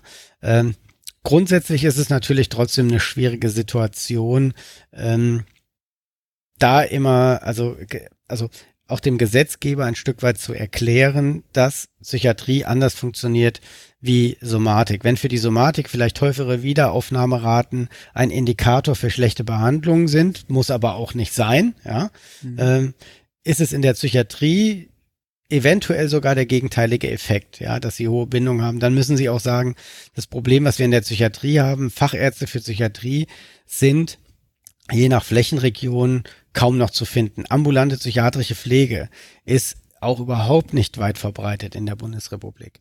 Wenn Sie jetzt hm. keine ambulanten Dienstleister in Ihrer Nähe haben, ja, dann bleibt der letzte Rückzugsort oder Anlaufstelle das psychiatrische Krankenhaus. Mhm. So, und auch das gilt es dann am Ende noch mit zu berücksichtigen. Gibt es bestimmte Kom oder gängige Konzepte, also wenn wir jetzt gerade beim Thema ähm, Rezidive sind, beziehungsweise auch Weiterbegleitung von stationär behandelten Patienten oder immer wiederkehrenden Patienten, gibt es da ähm, konzeptionelle Ideen in die Richtung?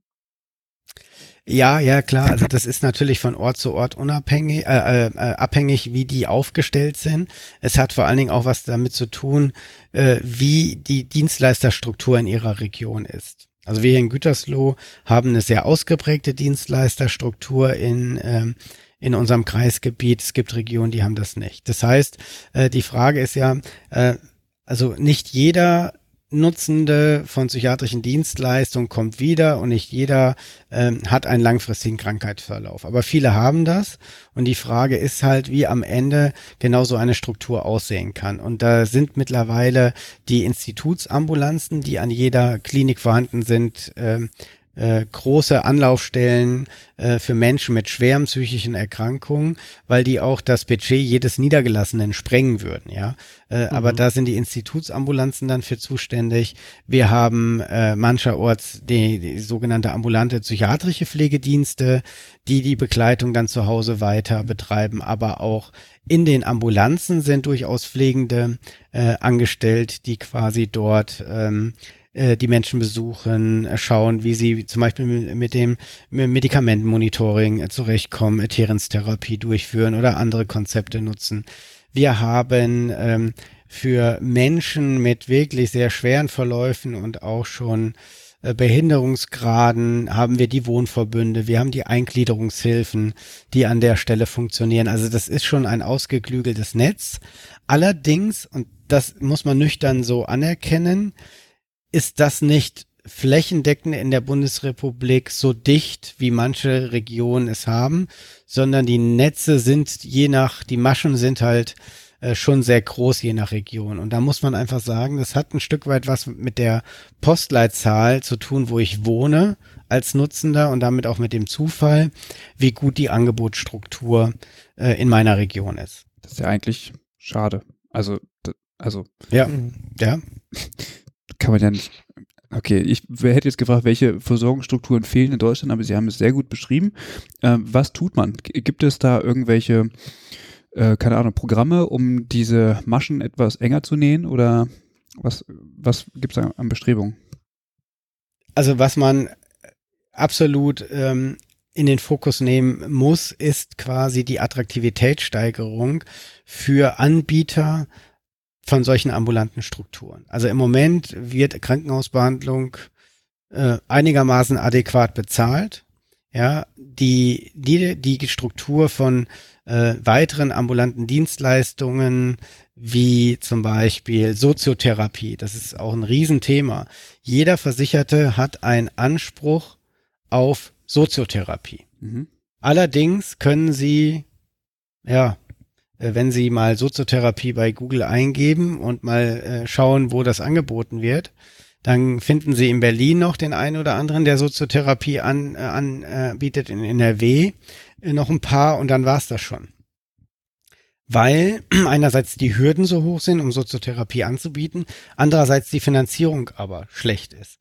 Das heißt, wenn wir die Finanzierung dieser ambulanten Leistungen verbessern würden, kann ich mir gut vorstellen, dass viele Kolleginnen und Kollegen dort auch Fuß fassen würden. Zum Beispiel können Sie als psychiatrischer Fachkrankenpfleger eine Zusatzqualifikation in der Soziotherapie machen und diese Leistung äh, eigenwirtschaftlich anbieten. Das geht.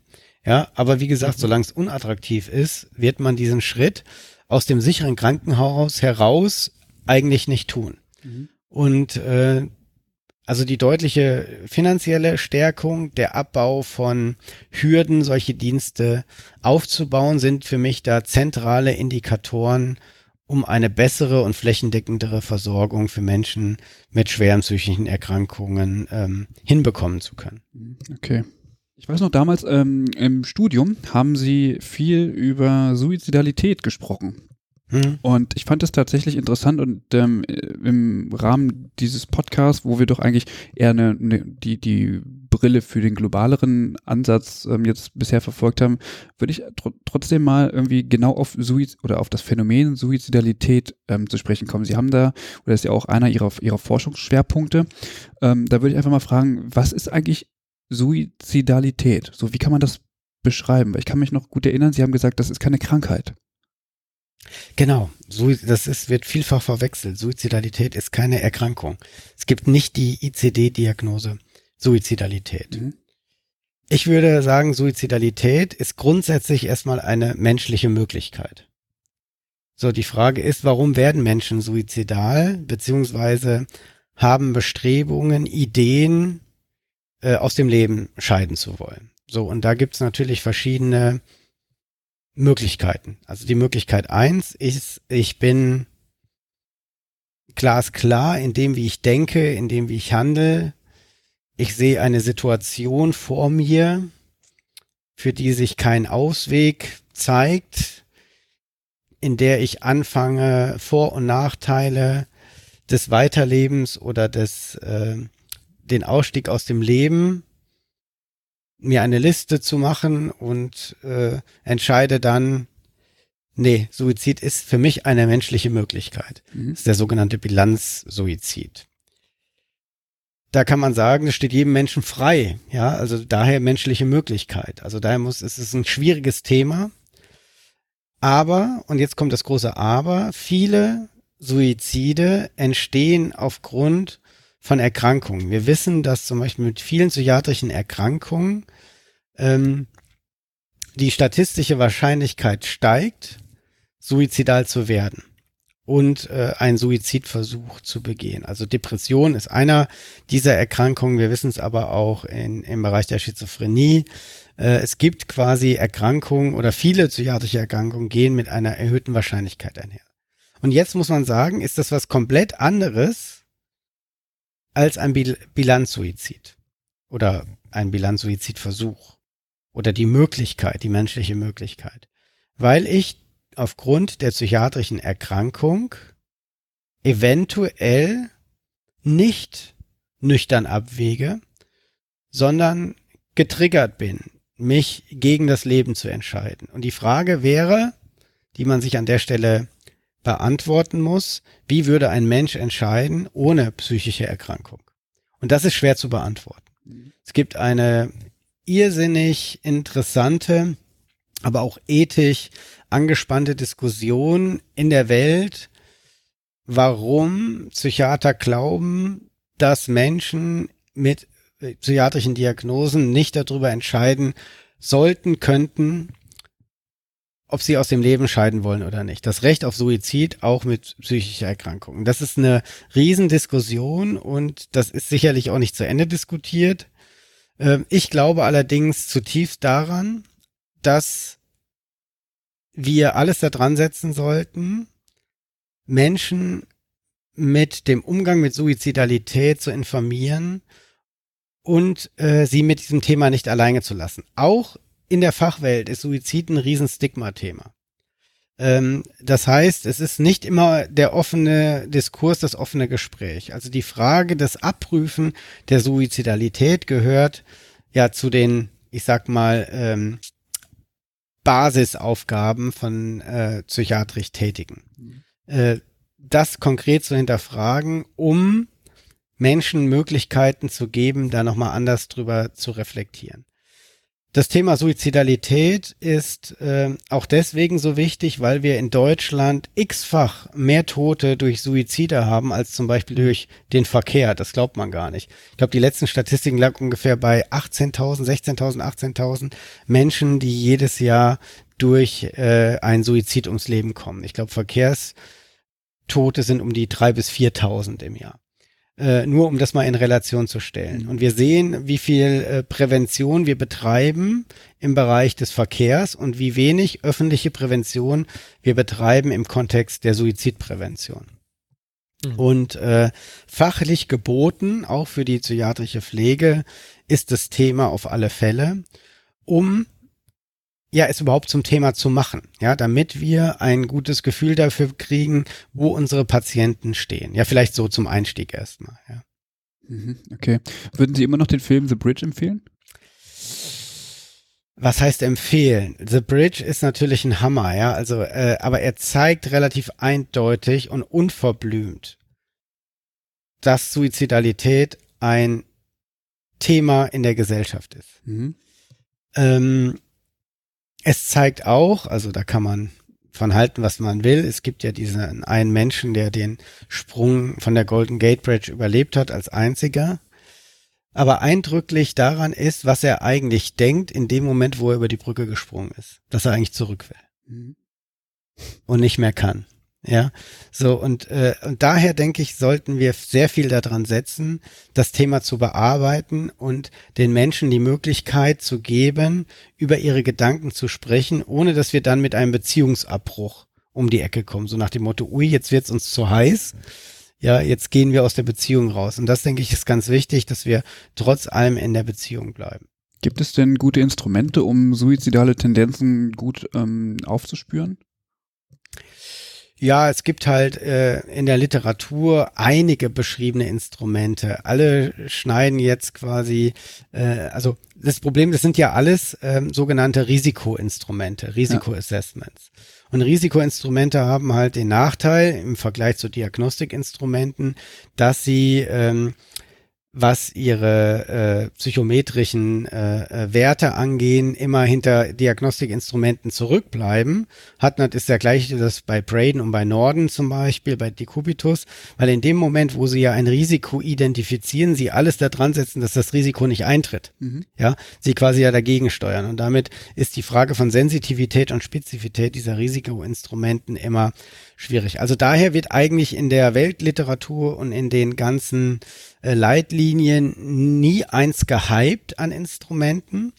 Es gibt aber zwei, die ich immer mit Einschränkungen empfehle, in der Kombination mit meinem eigenen Fachwissen äh, und mit meiner eigenen Erfahrung, ja, als Pflegender. Und das ist einmal die NGSR, die Nurses Global Assessment Scale, ähm, Suicidal Assessment Scale. Mhm. Und zwar ist das das Abprüfen der Basissuizidalität. Da muss man immer aufpassen. Basissuizidalität bedeutet eigentlich nur, wie hoch ist die statistische Wahrscheinlichkeit, dass mein Gegenüber suizidal sein kann. Ja, das ist ein Fremdassessment. Also im Sinne von, da prüfe ich ab, ist jemand älter zum Beispiel und Witwer, männlich. Ja, es sind hohe Prädiktoren, ja, also mhm. Vorhersager für Suizidalität. So, und dann prüfe ich noch weiter ab. Also gab es schon mal Suizid in der Vergangenheit in der Familie.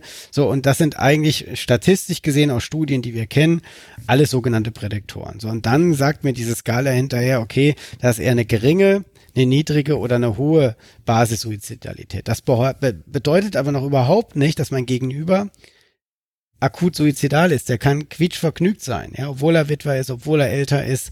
Aber statistisch gesehen hat diese Gruppe eine höhere Wahrscheinlichkeit und ich müsste eine höhere Aufmerksamkeit da reinbringen. Und das Abprüfen der akuten Suizidalität, also kombiniert mit meiner Erfahrung und mit meinem Fachwissen, ist der SSF2 ganz gut, Suicide Status Form 2, weil mir dieses Instrument ist ein Interviewverfahren, was ich mit dem Patienten äh, durchgehe. Also ich bin mit ihm im Dialog also sehr intensiv auch über das Thema Suizid, Suizidgedanken spricht, über wie stark sind die, wie wahrscheinlich ist es.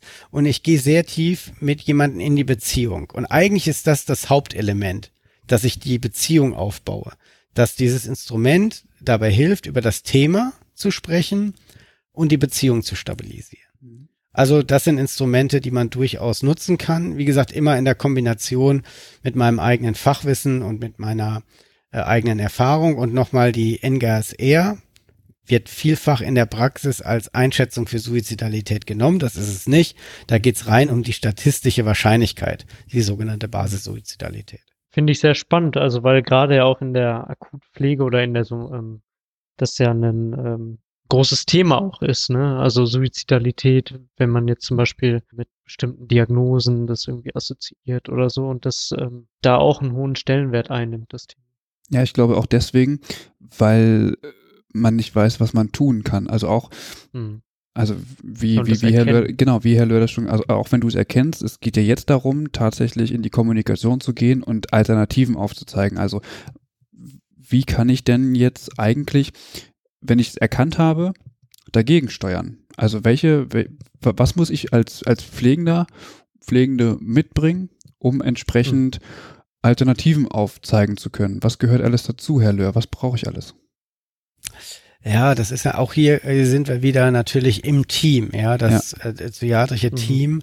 Also wenn Sie so einen Fall haben, dann stimmen Sie sich natürlich ab. Da gehören viele Interventionen dann dazu. Aber natürlich ist das, also äh, äh, also Hilflosigkeit und Angst ist natürlich auch ein Indikator von äh, Unwissenheit im Umgang mit Menschen mit äh, suizidalen Krisen. Es ist nie was Einfaches, aber es ist halt wichtig, dass ich meine Limitation weiß. Und es gibt natürlich ein ganze Potpourri von Möglichkeiten. Es gibt nicht die Intervention gegen Suizidalität und es gibt auch nicht das Medikament gegen Suizidalität. Das muss man auch eindeutig so sagen. Mhm. Das heißt, ich muss halt sehr individuell adaptiert schauen, was bieten wir denn jetzt an? Was hilft denn jemandem? Ja, ähm, es geht, gibt unterschiedliche Interventionen, ja, ob das das Führen eines Stimmungstagebuchs ist, äh, ob das quasi ähm, eine Liste ist, was spricht äh, eigentlich fürs Leben, ja, ob das quasi äh, Anti-Suizid-Verträge sind, wo man sich versichern lässt, dass sich jemand jetzt nicht suizidieren wird. Das sind alles keine hundertprozentigen Interventionen, sie dienen aber zum Beziehungsaufbau und sie dienen zur Interaktion, äh, dass wir quasi immer dann, wenn die Menschen in diese schwierige Krise kommen, wissen, dass sie A nicht allein sind und B, dass es Optionen gibt, ja, äh, mit denen man arbeiten kann, die man ausprobieren kann, ja, die man ähm, ähm, äh, nutzen kann. Also wie gesagt, da gibt's einige, aber es gibt nicht die Intervention, wo man sagt, wenn man das macht, dann suizidiert sich jemand nicht. Das funktioniert halt am Ende nicht. Das Restrisiko bleibt immer. Hm. Ich fand das, ähm, Sie haben, glaube ich, damals gesagt, wenn es jemand wirklich ernst meint, dann soll man sagen, okay, dann muss ich auch die Polizei jetzt rufen. So. Äh, und ich, es gab dann so Situationen, wo ich das wirklich gesagt habe. Hm. Und, da, und das hat dazu geführt, dass die Person sich davon distanziert hat. Das fand ich sehr interessant. Dass das eingetreten ist, genau was Sie prophezeit haben. Ja, prophezeien. Äh, also die Frage ist halt am Endeffekt, wenn jemand äh, wirklich überhaupt nicht mehr und sie auch keine andere Möglichkeit haben und sagen, was soll ich denn jetzt machen? Ja, ja. So und sie alleine da stehen und nicht keine andere Chance haben, dann müssen sie halt schauen, je nach Versorgungssetting, wo sie sind, zu Hause, ambulante Pflege, wen auch immer, ja, ob sie den sozialpsychiatrischen Dienst, die, die Polizei oder wen auch immer sagen, ich kann sie jetzt in dieser Situation nicht alleine damit lassen. Ja. ja? So und äh, das sind natürlich wichtige Dinge, die jetzt ähm, nicht dazu dienen, zu sagen, jetzt verpetze ich dich aber, sondern zu sagen, mir ist unsere Beziehung so ernst und so ernsthaft, dass mhm. ich dich damit jetzt nicht alleine lassen kann. Ich kann mich damit aber auch nicht alleine lassen, weil ich mich jetzt hier mhm. nicht die nächsten 48 Stunden bei Ihnen einsperren kann, um mit Ihnen diese Zeit zu verbringen. So, und ähm, was man natürlich aufpassen muss, und das sind natürlich äh, Rebound-Effekte, die wir auch kennen, äh, zum Beispiel, also es gibt nicht, also es ist natürlich auch nicht alles Gold, was glänzt, auch in der Psychiatrie nicht. Und es gibt durchaus auch Situationen, äh, wo Menschen sagen, ja, ich bin jetzt suizidal, mir geht's nicht so gut und auf einmal finden die sich auf einer anderen Station wieder geschlossen äh, mit einem hohen Überwachungsfaktor. Ja, das ist natürlich dann ein kompletter Beziehungsabbruch, der es natürlich dann nochmal doppelt schwierig macht. Ja, und dann ist irgendwie vielleicht auch eine Vertrauensbasis zerstört. Das heißt, man muss es immer in diesem Aushandlungsprozess zu sagen, okay, wie kriegen wir das gemeinsam hin? Mhm. Ja, und auch zu sagen, ja, das tut mir jetzt leid, dass ich den sozialpsychiatrischen Dienst anrufen muss, aber ich stehe jetzt hier und weiß nicht weiter. Und ich kann sie jetzt nicht alleine lassen. Ja, so und äh, das sind, glaube ich, wichtige Elemente. Und dann kann das auch zu anderen Situationen führen. Also dieser SSF2-Bogen, der geht zum Beispiel dann in der Abprüfung der Suizidalität auch auf dieses Ambivalenzmodell ein. Was spricht eigentlich fürs Leben und was spricht eigentlich für den Tod? Und viele äh, Patienten, mit denen ich das gemacht habe, die hinterher da drauf geschaut haben, die haben gesagt, also dann fragt man so, jetzt gucken Sie sich das mal an. Ja, sagen Sie, das spricht eigentlich viel mehr für, fürs Leben. Ja, so und äh, sich sehr bewusst zu machen über das, was man da eigentlich denkt und auch äh, nochmal über die anderen Elemente nachzudenken. Wie gesagt, alles keine hundertprozentige Versicherung. Mhm. Die gibt es in diesem Zusammenhang nicht. Die wird es auch nie geben. Aber wir haben einiges im Petto, um mit den Menschen in Beziehung zu gehen. Okay, jetzt haben wir ähm, etwas über, ähm, die, ähm, über die Spezialisierung der Suizidalität gesprochen. Jetzt ähm, wollen wir nochmal den Blick auf einen weiteren Ansatz ähm, lenken, auf was sehr spezifisches, und zwar geht es um den Recovery-Ansatz. Herr Löhr, was hat es mit dem Recovery-Ansatz auf sich? Ja, der Recovery-Ansatz ist sicherlich einer der modernsten Ansätze in der Psychiatrie der letzten ja, ich würde jetzt mal sagen, der letzten zehn Jahre im deutschsprachigen Raum in den USA treibt das schon äh, länger. Ähm, ja, das Vorankommt dieses Ansatz und Recovery kennt vielleicht erstmal jeder zu Hause von der Recovery CD oder also äh, von Windows oder so, also das Wiederherstellen meint es ja oder das Genesen, wenn man es wörtlich übersetzt. Allerdings meint es in diesem Zusammenhang der Psychiatrie nochmal etwas ganz anderes. Also es gibt das, also es gibt die sogenannte symptombezogene Recovery, da würden wir sagen, das ist sowas wie Heilung und Genesung. Und dann gibt es sowas wie ähm, ja die persönliche Recovery, also quasi das, was mich auf meiner Reise meines Genesungsprozesses ausmacht als Nutzender. Und das ist ein ganz neuer, spannender oder relativ neuer, spannender Ansatz, der nämlich eigentlich aus der Nutzerbewegung kommt. Wir haben ja vorhin über die Psychiatrie-Enquete auch in den USA kurz gesprochen, in den 60er Jahren. Und die USA, bekannt als neoliberales Land, ja, das hat dann gesagt, ist doch super, die haben alle recht. Die ganzen schwer erkrankten Menschen müssen doch wieder in die Gemeinde, also entlassen wir die, ja, ohne Substrukturen zu bauen. Also Obdachlosigkeit und alles, was damit dann einherging. Und dann haben angefangen, diese Nutzer für sich das in die Hand zu nehmen. Ja, und haben gesagt, dann, wenn sich keiner kümmert, dann müssen wir uns halt selber kümmern. Und die haben dann äh, quasi, das ist dann irgendwann in diese in diesen Recovery-Ansatz gemündet, der darauf baut, äh, Empowerment, sowas wie Selbstbefähigung, der auf das Thema Zuversicht, Hoffnung, Zuversicht baut, also dass Dinge wieder auch für sich einen Sinn ergeben können. Ja, und äh, das Thema auch ähm, äh, Wertschätzung und Selbstfürsorge. Mhm. So, und äh, aus diesem Nutzerkonzept heraus ist dann immer mehr das Konzept in die Psychiatrie geschwappt, zu sagen, diese Grundelemente äh, des Recovery-Ansatzes, zu sagen, jeder hat eigentlich seinen persönlichen Genesungsweg. Ja, die Frage ist ja immer, was ist Heilung? Ja, also wenn Sie einen Diabetiker fragen, der seit äh, 40 äh, Jahren Diabetes hat und damit gut zurechtkommt, der würde für sich nicht in Anspruch nehmen, dass er krank ist, sondern dass er äh, schon, dass er krank ist, aber nicht im Sinne, er ist unheilbar krank, sondern er hat eine Einschränkung, die er aber gut in seinem Leben integriert hat und seinen Weg der Genesung, also im Sinne von ein sinnerfülltes Leben zu führen, herstellen kann. Ja, und ähnlich ist es in der Psychiatrie auch und das unterstützt dieser, dieser Recovery-Ansatz, zu sagen, wir müssen viel mehr die Nutzerperspektive in den Fokus nehmen. Also es reicht nicht nur, dass wir aus Lehrbuchwissen glauben zu wissen, was gut ist, sondern wir müssen die Nutzer mit ihren Erfahrungen in ihrem Krankheitsgeschehen mitnehmen, um diese Wissensbestandteile viel besser in ein abgestimmtes System äh, zu bekommen. Dazu gehört auch der sogenannte Ex-In-Ansatz, Experience Involvement, der mittlerweile in Deutschland auch Fuß gefasst hat, was bedeutet, dass es Menschen sind, mit Psychiatrieerfahrung, die noch eine Zusatzausbildung machen und als Genesungsbegleiter zum Beispiel auch in Kliniken arbeiten. Wir haben ja auch Genesungsbegleiterinnen und Begleiter eingestellt, die quasi auf Station arbeiten und da sind, um quasi Menschen, die in einer psychiatrischen Behandlung sind, aus ihrer Perspektive zu unterstützen und zu begleiten. Auch das Gefühl zu geben,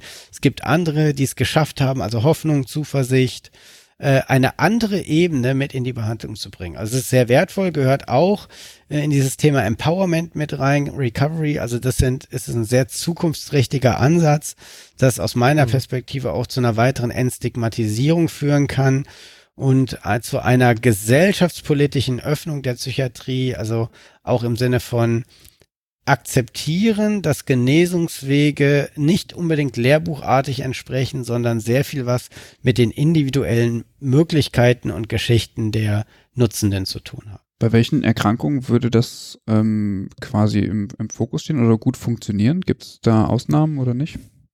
Es gibt ja schon so ein ganz, ganz Jahrzehnte Erfahrung, zum Beispiel in der Sucht, die machen das ja schon sehr, sehr lange. Mhm. Ja, also zum Beispiel äh, das Blaue Kreuz oder andere, also das ist ja Selbsthilfe. Ja, aber die Integration von Selbsthilfe in den Behandlungsprozess zum Beispiel macht die Sucht schon sehr, sehr lange. Das ist jetzt noch nicht im Prinzip 1a Recovery, aber das sind diese Vorstufen, wo klar ist, das Erfahrungswissen geht mit rein, ist Teil äh, mit in der Behandlung und muss mit integriert werden. Auch, dass wir heute wissen, dass Rückfall mit zum Konzept gehört und nicht mehr wie vor 20, 30 Jahren zu sagen, Abstinenz ist die äh, höchste aller Genesungsstufen.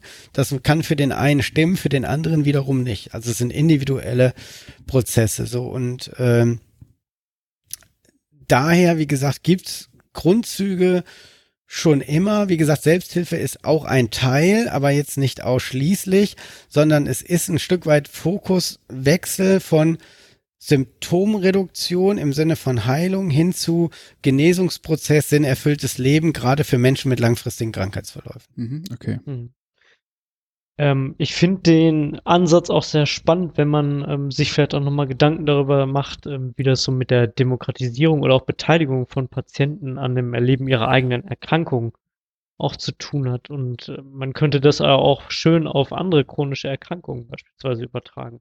Absolut, bin ich bei Ihnen. Das ist wirklich äh, etwas, äh, wo man, und das wissen wir ja vielfach. Also ich sag mal, mhm. äh, Diabetes mellitus, ja, wo wir vor 40 ja. Jahren noch gesagt haben, alle müssen den Diätplan X irgendwie übernehmen und dann wird das schon, ja.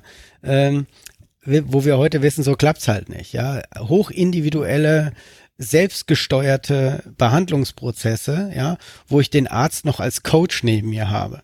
Ja, ja. so äh, und wir müssen das Ganze konzeptualisieren aus meiner Perspektive. Und in der Psychiatrie hat man jetzt probiert oder probiert man über diesen Recovery-Ansatz das Ganze zu konzeptualisieren.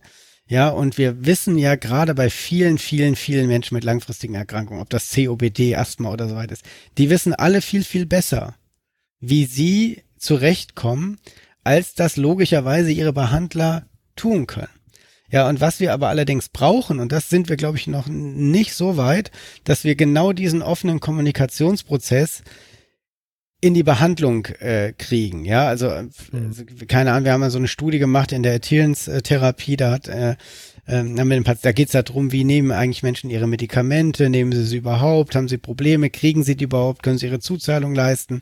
Also wie sieht das überhaupt mit dem Medikamentenmanagement aus? Und dann haben wir einen Patienten, der jetzt in die Behandlung kam, gefragt, ja, äh, nehmen Sie Ihre Medikamente überhaupt? Das ist ein Teil des Assessments. Da hat er gesagt, hat mich noch nie einer gefragt.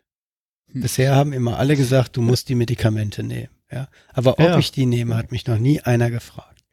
So und da hat er gesagt, so äh, erzählte die Geschichte. Er hatte das Jahr zuvor also auf Medikamente auch in der Klinik eingestellt worden.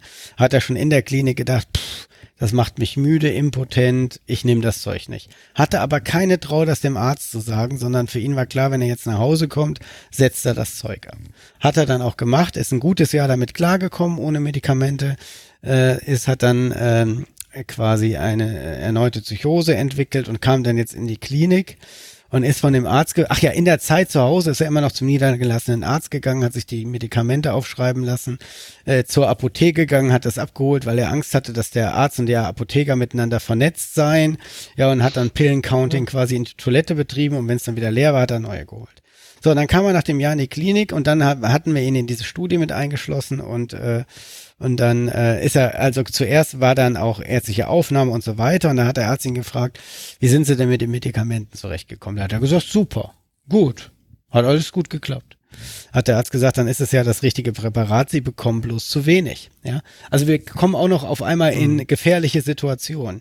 So und wir müssen es, glaube ich, schaffen, einen offenen Aushandlungsprozess, also weg von der Behandlung hin zur Aushandlung zu kommen. Also dass wir quasi die Angst nehmen, dass mein Gegenüber mir jetzt mit einem Beziehungsabbruch kommt. So nach dem Motto, wenn ich ihm jetzt, jetzt sage, dass ich das ein Jahr nicht mehr genommen habe, dass der sagt, dann bist du aber ein schlechter Patient und ich will mit dir nichts mehr zu tun haben. Sondern dass wir quasi, und das ist auf der Profi-Ebene natürlich auch ein wichtiger selbstreflektorischer Prozess, dass wir auch nicht wirklich wissen, wie die Menschen denn mit ihrem Management klarkommen und akzeptieren müssen, dass das nicht so gut gelingt und sagen, okay, dann müssen wir halt zusammen gucken, was wir sonst noch machen müssten. Aber auch das ist quasi recovery-orientiert im Sinne von anerkennen, dass viele, viele Menschen sehr gut über sich Bescheid wissen, über ihre Erkrankung und das Management und wir eher als Coach flankierend äh, im Aushandlungsprozess sein sollten, als im Behandlungsprozess sein sollten, ist ja auch sehr paternalistisch allein der Begriff mhm. Behandlung. Ja. Okay, Gut. Damit haben wir so gut wie alles ähm, eigentlich ähm, gefragt. Haben Sie abschließend vielleicht noch ähm, Anmerkungen oder wollen Sie ganz dringend was loswerden vielleicht, was Ihnen auf der Seele brennt? Ja, vielleicht, also was mir noch ein Anliegen und wichtig ist, dass äh, der Beruf von Pflege in der Psychiatrie, glaube ich, ein sehr dankbarer ist, da wir mhm. noch den Luxus haben, Zeit im Sinne des Gespräches mit unseren Patientinnen und Patienten verbringen zu können, dass wir Zeit da reinbringen können. Es wird auch enger, ist klar, und äh, mhm. äh, aber das ist Kern unseres Geschehens, unserer Arbeit. Das ist der Hauptteil. Und ich glaube, das macht auch die Zufriedenheit von vielen Kolleginnen und Kollegen in der Psychiatrie aus, dass wir das noch möglich machen können, weil es halt unser Instrument ist, die Sprache, das Gespräch. Ähm, wo viele Kolleginnen und Kollegen, denke ich, in den somatischen Kliniken drunter leiden, die würden es auch gerne machen, ja, aber ihnen fehlt mhm. halt vielfach die Option, die Zeit, äh, um das, um das tun zu können und realisieren zu können. Das denke ich ist ein wichtiger Teil. Ähm, und ich sage immer so gerne, ja, psychiatrische Pflege ist was, fast wie normale Pflege, bloß viel, viel cooler. Ja, weil äh, ich behaupte ein bisschen ketzerig immer, dass die psychiatrische Pflege die Mutter aller Pflege ist, weil in jeder Form der Pflege geht es um Kommunikation. Ja, und äh, das ist, glaube ich, die, die zentrale Botschaft. Also Pflege ist Kommunikation. Ähm, vielfach mit Angehörigen, mit Nutzenden, wir nehmen Ängste, wir nehmen äh, Sorgen, wir sind im Gespräch äh, über vieles, also ach, auch das Medikamententhema. Ja, der Arzt verordnet aber das ist auch das Einzige. Wer achtet weitestgehend auf Wirkung und Nebenwirkung? Die Pflege in einem Krankenhaus. Wer stellt die Medikamente, wenn sie nicht von der Apotheke gestellt werden? Die Pflege. Wer verabreicht sie und achtet auf Wirkung und Nebenwirkung? Die Pflege. Wer informiert den Patienten nochmal, wenn er in der Visite nicht verstanden hat, was der Arzt zu den Medikamenten gesagt hat? Die Pflege. Also das heißt, wir sind vielfach äh, in diesen kommunikativen Prozessen verortet, haben das aber gar nicht so am Schirm, ja. Und das ist etwas ganz zentral Wichtiges, dass wir als Pflegende sehr stolz auch genau diesen Teil darstellen können. Es geht nicht um Spritzen aufziehen, verabreichen, es geht vielmehr um Kommunikation. Und auch Kommunikation nicht nur von einem, also es, das Sprechen, sondern ich finde auch, zumindest habe ich die Erfahrung gemacht, geht es in der psychiatrischen Pflege auch viel darum, den Gegenüber zu verstehen und das heißt natürlich auch zuzuhören. Also gar nicht Kommunikation, die von mir ausgeht im Rahmen von Beratung und Education, sondern tatsächlich auch mal zu hören, okay, wie ist denn seine, seine Lage und ähm, wie kann ich das verstehen und wie, welche Möglichkeiten habe ich da entsprechend auch zu helfen. Und ich habe irgendwie auch das Gefühl, dass Pflege und Medizin in der Psychiatrie anders und enger zusammenarbeiten und eher auf Augenhöhe sind, als ich das in somatischen Einrichtungen erlebt habe. Genau, also es wäre sicherlich in der Somatik äh, nicht ganz so üblich, dass pflegende Forschungsabteilungen leiten. Genau. Also, genau. Was hier aber wunderbar funktioniert, weil wir anders miteinander im Gespräch sind. Also es geht um die Sache, es geht ums Thema, es geht um den Diskurs, äh, der gemeinsam geführt wird, um gemeinsame Lösungen zu entwickeln. Und da haben wir, glaube ich, äh, was diesen Aspekt angeht, ein paar Vorsprünge. Aber ich glaube durchaus, dass auch in den somatischen Kontexten es gar nicht anders gehen wird, auch in der Zukunft, auch unter veränderten Rahmenbedingungen, dass wir ähm, also diese tradierten Bilder voneinander aufbrechen und äh, eher mal darüber nachdenken, was andere in der Lage sind, mit in den gemeinsamen Diskurs zu bringen. Ja, und äh, das, glaube ich, ist ganz, ganz wichtig, äh, dass, dass das gelingt in Zukunft. Herr Löhr, vielen Dank für diesen wirklich äh, sehr interessanten und tiefen Einblick und weiten Einblick auch in die Welt der psychiatrischen Pflege. Vielen Dank, dass Sie sich die Zeit genommen haben.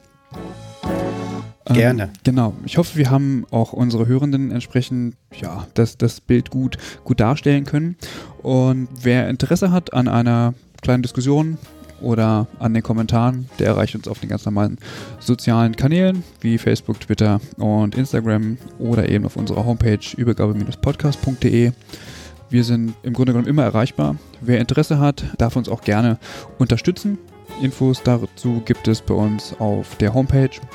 Um, und wer möchte, kann sich auch unseren Newsletter abonnieren, denn dort gibt es auf jeden Fall immer die Info, wann die neue Folge kommt und die Shownotes zu der jeweiligen Folge immer mit Freihaus geliefert. Damit sind wir am Ende. Alex, genau. Hast du, genau, hast du noch was?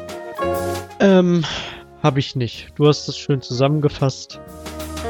Ähm, ja, vielen Dank auch nochmal bei Ihnen, Herr Löhr, für die interessante Folge und ähm, genau, ich würde sagen, verabschieden uns. Genau. Macht's gut.